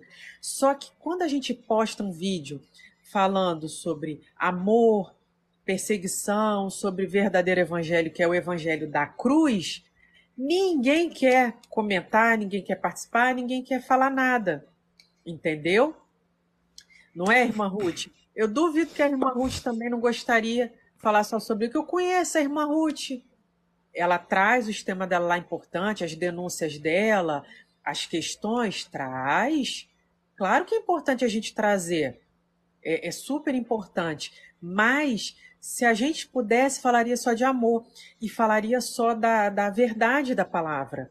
Só que as pessoas não querem mais isso, as pessoas querem o horror, mas por que isso aconteceu? Porque ao longo do tempo, as pessoas foram tomando doses cada vez mais altas de dopamina e por isso que o amor se esfriou. Ninguém quer mais falar sobre isso. Não causa mais uma, é, uma comoção dentro delas. O que causa a comoção é o horror, a tragédia, é o caos, vai, o mundo vai se acabar, Ai, meu Deus, o anticristo vai pegar todo mundo, pendurar e fatiar. E, e meu Deus, ai, não sei o quê. Entendeu? Porque as pessoas estão acostumadas com isso. Entendeu? É triste a gente é, constatar um tipo de situação como essa, mas é verdade. Entendeu? Essa que é a verdade. Mas o que, que é o verdadeiro evangelho, gente? O, o, o cristão mesmo está preocupado com o apocalipse? Tá nada. Ele quer mais é que esse mundo ó, se acabe para ele ir logo. Percebe isso? Exatamente. Eu tenho vídeos, irmã é, Ruth, que eu falo sobre é, você ter amor pelos inimigos e que o pessoal mal aparece lá, nem, quase nem apareceu. Entendeu? Elas não querem amar os inimigos não, isso eu já sei, deixa pra lá. Vamos ver o cerco pegar fogo. Eu quero ver a. Gente, o orgasmo que essa igreja vai ter quando esse terceiro templo for construído, misericórdia. Entendeu? As pessoas estão cada vez mais é, é, querendo o horror. Os jornais da gente mostram isso. Quanto mais o jornal espirra sangue na cara da gente, mais a gente assiste. Se a gente for assistir uma notícia ali sobre os índios e a Nomami, ninguém quer assistir. Mas vamos assistir sobre o PCC, quanta, quanta gente que eles estão é, levando a céu aberto, quantos corpos estão expostos na comunidade. Entendeu? O problema é que ouvem, mas não se santificam. Exatamente. É, todos nós, Amade, o, o Max fez uma live muito boa sobre isso. Sigam o canal Teoria Máxima. ele falou sobre isso. Conversão é um processo. Todos nós estamos nos convertendo é, é, ao longo do tempo. Quantas coisas a gente tem que melhorar, quantas coisas a gente tem que aprender. Mas a volta de Cristo está próxima. Ou a gente se corrige rápido, faz um jejum por arrependimento rápido, ou a gente vai ser pego de surpresa. Sabe o que a gente comenta aqui em casa? Se esse, esse condomínio, por exemplo, que a gente está morando, é, desabar hoje, como aconteceu com os pastores lá na Turquia, que faleceram no terremoto e que deixaram um filhinho. Se a gente morrer hoje, a gente está salvo? É isso que a gente tem que se perguntar todos os dias. Estamos salvos? Isso é muito, isso é imprescindível, gente. Isso aqui, esse mundo não é real. Esse mundo aqui é uma ilusão. O real é o espiritual. A gente está preso numa terceira dimensão. E a dimensão dos anjos de Cristo é outra dimensão. Isso aqui vai se acabar, Deus vai vir destruir com fogo, né? Enfim, Max, quer falar agora alguma coisa? Não, só tô triste pelo Flamengo, só isso. só para descontrair. Muita luz ao canal, fui, beijos da N, da não, sei lá. Fala, Luana, antes de ir embora, o que, que foi? Pri, onde está o vídeo de amar os inimigos? Ai, meu Deus, tá numa playlist é Defesa do Evangelho.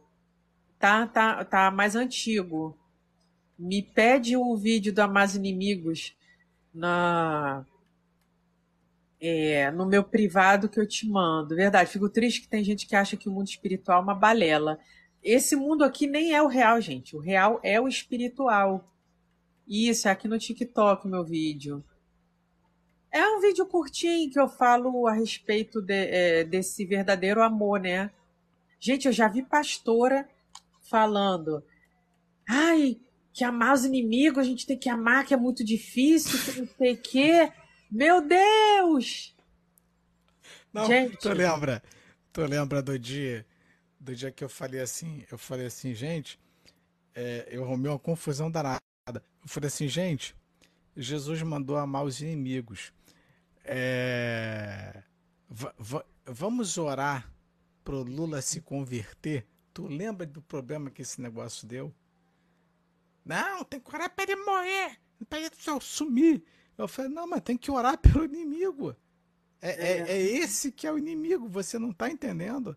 É. Quando se fala desse tipo de inimigo, o povo não quer, cara. O povo não quer. Tu fala assim, não quer nada. Não. O inimigo, sabe o que eu já entendi, amor? Inimigo é seletivo. Não, tem inimigo que eu oro, tem inimigo que eu não vou orar. É. ah. Olha lá, eu oro para que ele vá, tá vendo? O pessoal tem ódio. Tem... Gente, vocês têm que amar o Lula, vocês sabiam disso? É. Tem que amar o inimigo. É. Olha lá, sai do XR para chegar no iPhone 11. Tem inimigos e inimigos. Inimigo é só um, gente. Não é ódio, é desprezo. Não pode. Viu? É só tocar Mas... nesse assunto. É.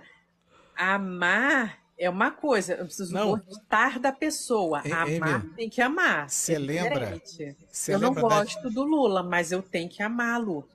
E se o Lula, por exemplo, fosse meu vizinho, eu trataria bem com respeito. E se eu pudesse, falaria de Jesus para ele, porque Jesus veio para eles, para os bandidos, para os. É, é, os feiticeiros, pra... enfim, veio para os pecadores. Você lembra de Estevão? Você lembra de Estevão sendo apedrejado? É, Aquilo era inimigo, estava apedrejando e ele falou. Ah, como amar uma pessoa que destruiu sua família? Não, olha o outro aqui, vocês são picareta. Gente, vocês. É, quem não amar o inimigo não entra no céu. Isso oh, é bíblico. Estevão. Estevão sendo apedrejado. Se vocês consideram Lula. Eu nem considero Lula meu inimigo. É, mas se vocês consideram Lula inimigo de vocês, vocês têm que mudar radicalmente a posição. Ou você, vocês têm que amar, não é gostar. Eu não gostei do governo dele. Eu não gostei. eu tenho coisas contra outros governos também, mas vocês têm que amar. Se ele passasse fome, se ele tivesse numa cama de hospital e pedisse para vocês orarem, vocês não iriam orar por ele? Não, é detalhe. É, Estevão sendo apedrejado, ele fala: Pai, não lhes impute esse pecado. Isso é amor. Ó, no, que... no máximo, respeitar seria o respeito na forma de amor. O respeito é uma das formas de amor. Ama... Gente, quem deu amor por nós foi Jesus. O que, que é o amor? É um favor imerecido. A gente merece o amor de Jesus? Eu mereço o amor de Jesus? Vocês merecem? Vocês acham que vocês merecem? não, Quem ninguém merece? merece, não, gente. Quem merece? Não tem ninguém perfeitinho aqui, não. Ninguém, ninguém merece. Nós somos é, melhores e piores. Só isso. Exatamente. A gente sente compaixão e a gente tem que amar. Não é gostar, gente. Amar. Não é o, o amor que Deus derramou, Jesus derramou na cruz por nós, é esse amor que vocês têm que sentir. Mas você, você foi entende, que Estevão amor? fez, exatamente. Você entende o que, que a igreja foi levada a fazer? A igreja foi, foi levada a odiar. Vão perder a salvação por não a amar. Igreja, a igreja foi levada a odiar as pessoas. Amo. Ah, ó, você ama todo mundo? Vou dar um exemplo. Eu fui muito perseguida há um, um tempo atrás por uma pessoa que me fez muito mal. Quando foi outro dia, eu tive a oportunidade de falar com ela. Eu fui lá, orei, coloquei a mão no coração dela e falei de Jesus.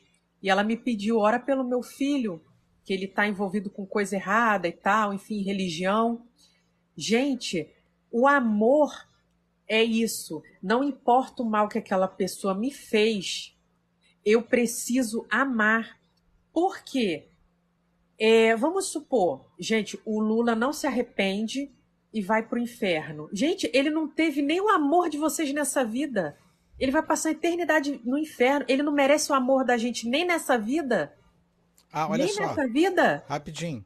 Tem um comentário aqui que eu segurei que é do Dracma Camila. Olha só que comentário interessante. Pessoal, não vamos, é, não vamos ter o comportamento de Jonas, vamos amar a todos. Jonas foi seletivo no amor dele. Não, calma aí, eu ir pregar, é... eu ajudar, não, eles não merecem. Calma aí, como é que eu escolho quem merece o amor de Deus e quem não Exatamente. merece ouvir? Isso não existe. Exatamente. Todos têm que ouvir. A palavra de Deus diz: ide pregai a todos. Todos. Todos e principalmente os inimigos. Amai os vossos inimigos. É isso que está escrito. E principalmente quando eles nos fazem mal. É. Gente, olha só, deixa eu dizer uma coisa. Vocês receberam amor da mãe de vocês? Porque quem recebe amor, ó, vocês receberam o amor da mãe de vocês, da família, vocês receberam o amor de Cristo. O que que vocês fizeram com esse amor? Aonde vocês colocaram? tem que ter amor, gente. Isso é básico na vida do cristão. Esse amor, ele não só tem que existir, como ele tem que ser muito forte. O amor, ele tem que estar no olhar de vocês, nas palavras de vocês. Eu, olha, vamos supor. É... Ah, rapidinho, rapidinho, só um segundo. Olha só o que diz Mateus, capítulo 5, versículo 46. Porque se amardes os que vos amam, que recompensa tendes? Isso, a Bíblia fala, não, não fazem? Que quer. Não fazem os publicanos igualmente assim? Porque se amardes os que vos amam, que recompensa tendes? Não faz os publicanos é. igualmente assim? Exatamente. Foi Jesus que falou: amar quem te ama, amar Bolsonaro como vocês amam, ah, é muito fácil, eu quero ver tu amar quem tá sacaneando, atrasando a tua vida. Exatamente. Deixa eu contar uma, uma história rapidamente, resumidamente para vocês. É, eu, há uns anos atrás, eu entrei num. Eu, eu consegui um emprego e esse emprego, para mim, era uma coisa maravilhosa na época, não só necessária, porque eu precisava pagar o aluguel e eu estava morando sozinha. Eu já estava com dois meses de aluguel atrasado, já para ser mandado embora. Eu não tinha quem pedir ajuda. Esse emprego foi tão importante para mim, não só no sentido financeiro, de desespero. Olha só o que eu vou contar para vocês, prestem atenção. Olha o que, é amor. Vocês têm que entender o que é amor. Se vocês não, vocês vão perder a salvação de vocês por não ter amor. Aprendam. A gente aprende o amor. A gente olha para Jesus, aprende o amor dele e a gente imita ele. Imitem Jesus. Ó, é, aí que aconteceu? Foi importante porque era uma oportunidade de emprego muito boa para mim. E foi é, importante né, na minha vida porque é, é, me deu orgulho. Eu passei de tantas pessoas fazendo prova, eu passei em três vagas. Dentro de três vagas, uma foi minha. Tá. Eu comecei a trabalhar. Com dois meses, uma menina que era subordinada a mim nesse hospital, era um hospital, ela começou a minar a cabeça da chefe dela contra mim. E ela começou a fazer a cabeça das outras técnicas é, do trabalho ali do hospital contra mim também. O que, que aconteceu? Eu acho também que a, a chefe não deve ter ido de alguma forma com a minha cara, não sei. Ela convocou uma reunião de surpresa eu cheguei na sala, tava todo mundo lá. A chefe fez todo mundo falar alguma coisa que tinha contra mim. Detalhe, as meninas que até então trabalhavam comigo e que aparentemente gostavam de mim. E essa foi a que puxou o carro, o bonde. Ela disse coisas é, e ela, ela levantou uma calúnia, que foi o, aí foi o pior. Ela levantou uma mentira, ela falou que eu tinha falado algo para ela que eu jamais falei, né? E aí eu falei assim para ela: olha, isso não é verdade, eu jamais falaria isso. Sim, eu sou da enfermagem, ela era técnica. Eu jamais falaria isso para você, porque eu também fui técnica antes da minha faculdade. Aí ela foi.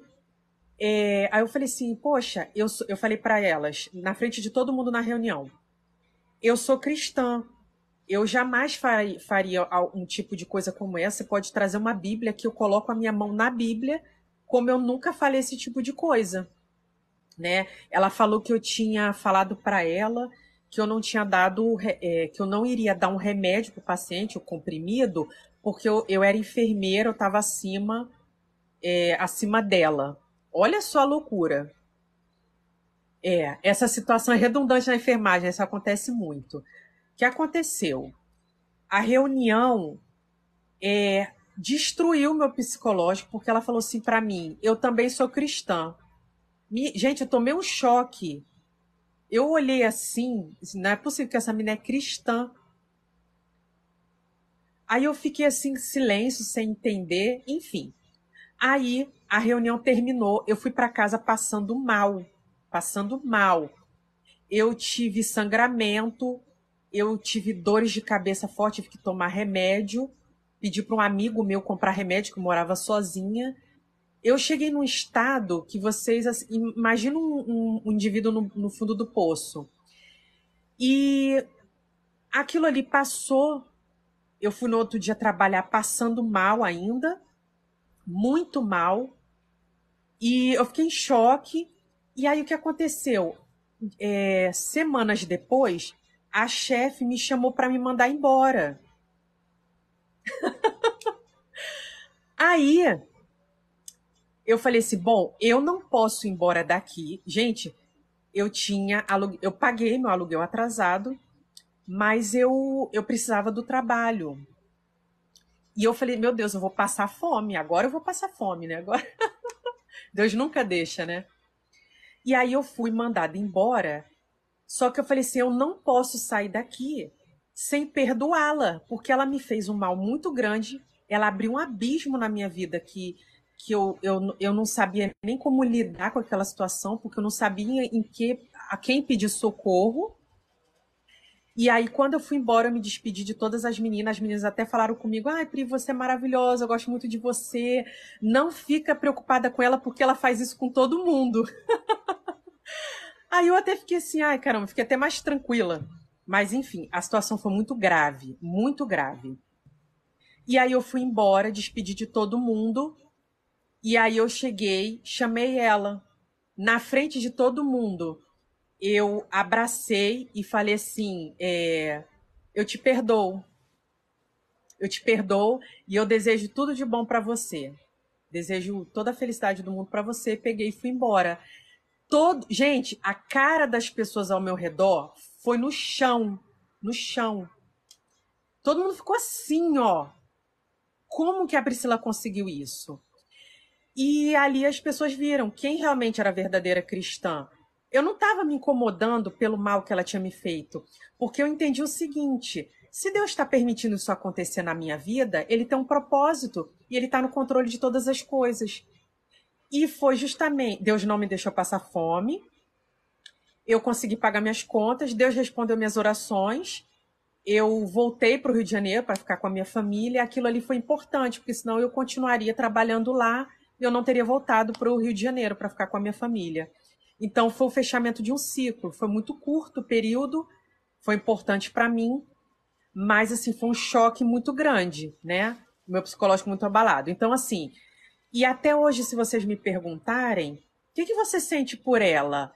É, eu não, não, sinto nada. Assim, eu, eu espero que ela tenha é, se arrependido. Inclusive, gente, anos depois eu vi essa menina dando uma entrevista na televisão que ela estava botando silicone no bumbum, alguma coisa assim. Enfim, é, acho que ela era um pouco obcecada por estética. E eu até mostrei para minha família, meu Deus, aquela menina que me caluniou. Enfim. Então, assim, irmãos, é esse amor que eu quero que vocês sintam. Amor é isso. Eu a amo em Cristo Jesus. Eu não gostei da atitude dela, não compacto com a atitude dela e eu não preciso ser amiga dela, tá? É, mas o amor e a compaixão ele tem que andar juntos. Então assim, ela me fez um mal diretamente, se um presidente fez mal à minha família, à, à sociedade como um todo, ele também está perdoado. Eu não tenho problema nenhum com relação a. Ah, eu concordo com as práticas dele? A maioria das práticas não. Né? Mas eu espero de todo o meu coração que alguém ore pela vida do Lula, assim, que alguém que esteja próximo a ele, que fale do amor de Jesus, porque ele é uma alma preciosa para Cristo. Se vocês não entenderem que toda alma é preciosa para Cristo, principalmente aqueles que vocês olham que não tem a menor condição, você fala assim, meu Deus, a pessoa é um satanista. Paulo era assassino? Assassino, luciferiano, adorador. Ah, ele mata bicho, ele sacrifica criança, seja o que for. Eles merecem o amor, de... eles precisam ser alcançados por esse amor. É isso que a igreja precisa entender. Gente, o arrebatamento está aí a gente pode, inclusive, morrer a qualquer momento por causa da perseguição. A gente tem que estar preparado para ser chamado a qualquer momento. Se vocês não é, é, trabalhem esse amor na vida de vocês, entendam que é esse amor. Só vai entrar no reino dos céus quem tiver o coração de criança. Criança, vocês têm que ser como crianças. Tá? Isso, eu já, já orei pelo Lula também. Eu já orei pelo Bolsonaro, já orei pelos prefeitos, pelos governadores. Eu oro pela vida daqueles que estão trabalhando em tráfico infantil, que isso me incomoda muito mais o tráfico, gente. Entendeu? Eu tenho te pedido a Deus desmantela essas quadrilhas, expõe. Essas crianças estão sofrendo abuso, tortura, e a gente precisa orar por eles. Essa causa é muito importante. Gente, vocês não têm noção do que essas crianças estão passando. Então, é amor por quem não merece. Porque quando essas vidas são alcançadas pelo nome de Cristo, pelo amor de Cristo, eles mudam completamente, eles vão levar o evangelho. Eles, antes de tudo, eles não estão enxergando o que, que eles estão fazendo. Eles pensam que estão. Eles não foram alcançados pelo amor de Cristo. Eles vão entender como. Parabéns, mulher, assim mesmo que Deus quer, todos se arrependam. É, no mundo tereis aflições, tem de moânio, quem for limpo de mão. É isso aí. Gente, olha, pode ter todos os defeitos do mundo, mas tem que ter amor. Amor, perdão, perdão. Perdoem com facilidade. Perdoem. Olhem para eles e pensem, não sabem o que fazem. Mas se Jesus alcançar essa vida, eles vão saber o que, que eles estão fazendo. Paulo, quando foi alcançado pela luz, ele olhou assim: que, que eu fiz na minha vida? Paulo entrou num, numa espiral de loucura tão grande que ele foi sofrer as aflições do evangelho. Meu Deus, eu tenho que me redimir de alguma forma. Ele foi para cadeia. Vocês acham que Paulo tinha raiva por quem prendia ele na cadeia? Vocês acham que Paulo tinha raiva por quem jogava ele do navio? Ele, quando ele sofreu de naufrágio. Imagina, na água congelante, Paulo era jogado e ficava ali nadando, sabe-se lá como é que ele se salvava, que até hoje eu não entendi como é que Paulo sobreviveu aos naufrágios. Então é isso que vocês têm que entender. Paulo estava que, é, que é engraçado? Cheio de amor, amor, amor. Sabe o que, é que é engraçado? É, só te interrompendo um minuto. A igreja, ela foi transformada é, numa espécie de cavaleiros templários.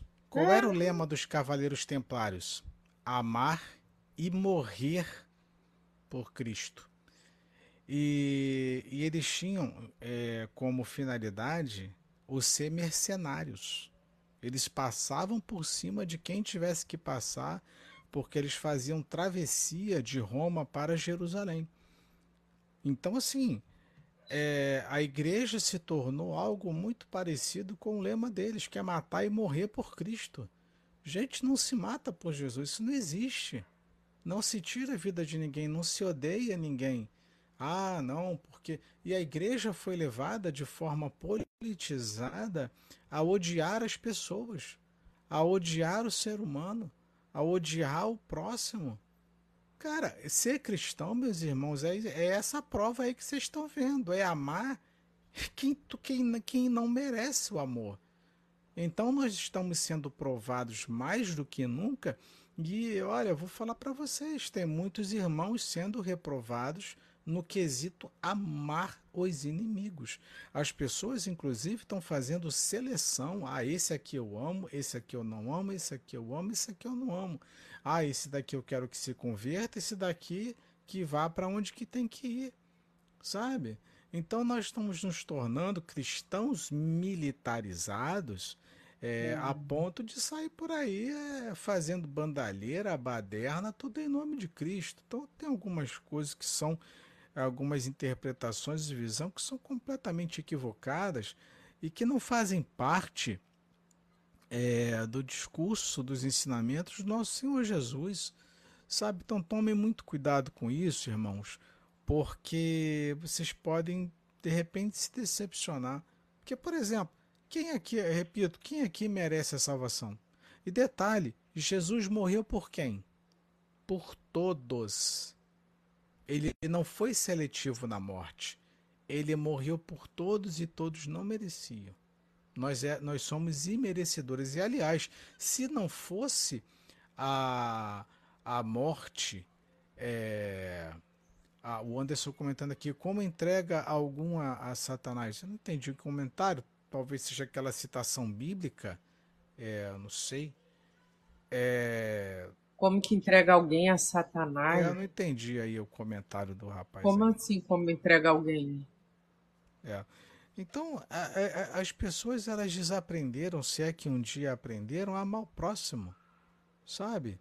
A gente está deixando é, e permitindo com que o ódio tome conta dos corações. Eu nunca vi uma igreja tão militarizada e tão odiosa como a que vimos no ano passado, que foi uma coisa vergonhosa. E ninguém está falando aqui de partidarismo, não. Nós estamos falando de amar, nós estamos falando de amor. E as pessoas não, as pessoas escolhem odiar. As, as pessoas odiar. escolhem, é, ah, eu sou seletivo, não, esse daqui sim, esse daqui não. Imagina se Deus fosse seletivo com você. Porque você não dá um prato de comida para alguém, porque tu não dá roupa para alguém, porque Exatamente. você não dá água para alguém, porque tu não visita. Imagina se Deus te escolhesse ah, tu não vai ser salvo não porque tu tá fazendo tudo errado. Entendeu? Tu deu água para alguém essa semana? Tu deu comida para alguém essa semana? Não, não deu. Então calma aí, então tu não vai ser salvo não. Imagina se Jesus fizesse isso. Sabe? Então tem algumas interpretações que as pessoas estão é, sendo completamente equivocadas em suas posturas porque... Paulo entregou Himeneu e Alexandre. É isso que ele está falando. Sim, mas ali está falando de igreja falando de igreja. Jesus não, Jesus não proibiu, impe, proibiu não, não impediu de apedrejar uma adúltera, mas não estava na lei que poderia. Aliás, se vocês observarem, Himeneu e Alexandre faziam parte da igreja. Paulo manda excluir da igreja quem é falso irmão. É falso A, irmão. bi- a, a, a, a- a igreja, meu irmão, o, quem está comentando aqui é quem? A, a Ma- Marielle. A igreja, ela foi chamada para salvar quem não tem salvação. Agora, o irmão que está dentro da igreja e não quer nada, ele tem que sair fora. A Bíblia, ela nos condena o tempo todo. Mas ela não diz que eu não tenho que falar com o irmão, é, com, com, com o que está fora da igreja, com o que merece salvação. Tem que ir pregar. A pessoa não quer outra coisa. Agora, observe, senhores, pensem. Por que, que Lula não se converteu até hoje? Será que ele não teve muito, maus, muito mais maus exemplos do lado dele? Pastores Muito mais mau corruptos, exemplo. eh, pastores corruptos, apóstolos corruptos, líderes evangélicos corruptos do lado dele. Será que não foi isso que atrapalhou de repente num processo de salvação? Quantos pastores corruptos não passou do lado dele? Pelo amor de Deus. Então tem que amar, cara. Tem que amar. Entendeu? Ó, Tem minha lá. bateria já tá descarregando, mas eu vou voltar em live, gente. É. Volta, eu vou pra, volta para, eu vou voltar outro dia, esse horário assim da noite, para gente é, falar sobre esses assuntos. A gente quer ouvir um pouquinho, ficou algumas coisas aqui sem responder. Enfim, muito louco.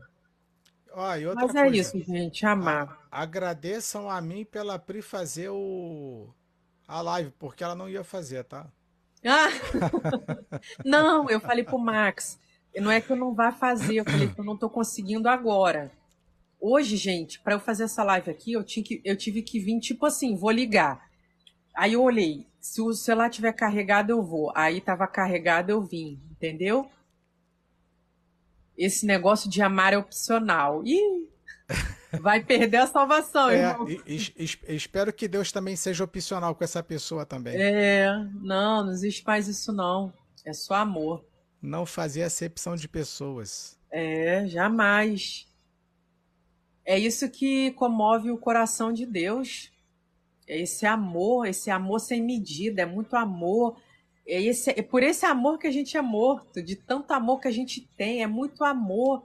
Ó, você não está enxergando agora, mas tu vai enxergar que Jesus vai te alcançar. Agora, é aquela coisa.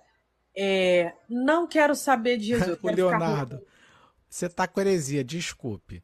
Ah, É, deixa eu falar pena. uma. Não, de- é uma pena, Leonardo. É uma Poxa, eu- pena. eu vou ter que exercer com o Leonardo aqui. Não, Satanás ninguém ama, não tem como. Satanás, inclusive, já está condenado já. É, Leonardo, a gente vai voltar nesse assunto na próxima live. O que, que acontece?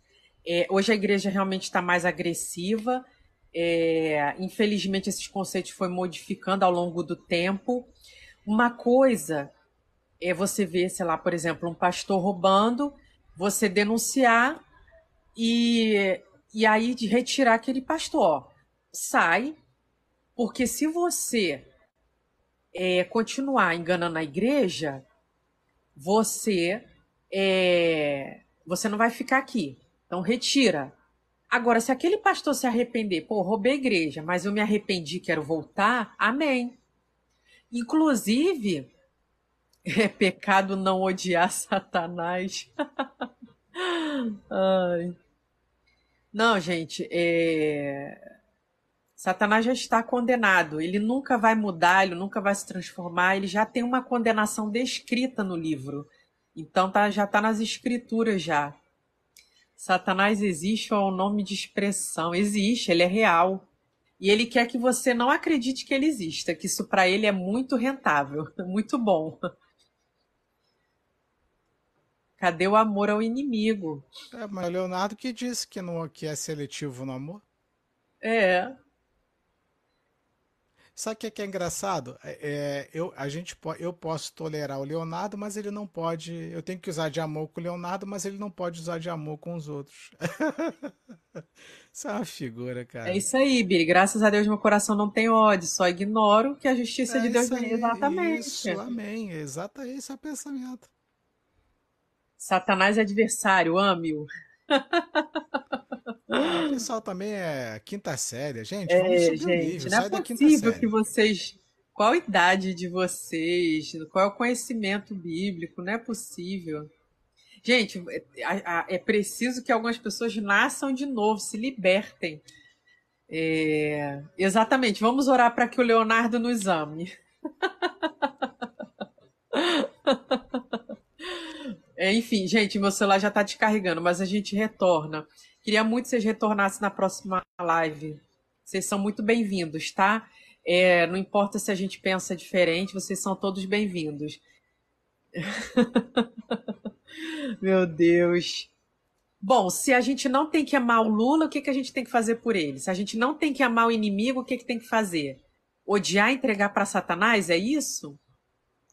Eu acho que Jesus não faria isso, né? Mas tudo bem. Ah, Billy. Não, tudo bem, Billy. Da próxima vez vai ter mais coisa aqui. A gente vai trazer mais assuntos mais legais, tá bom? Não se preocupem. O Billy não pôde entrar mais cedo, mas tudo bem.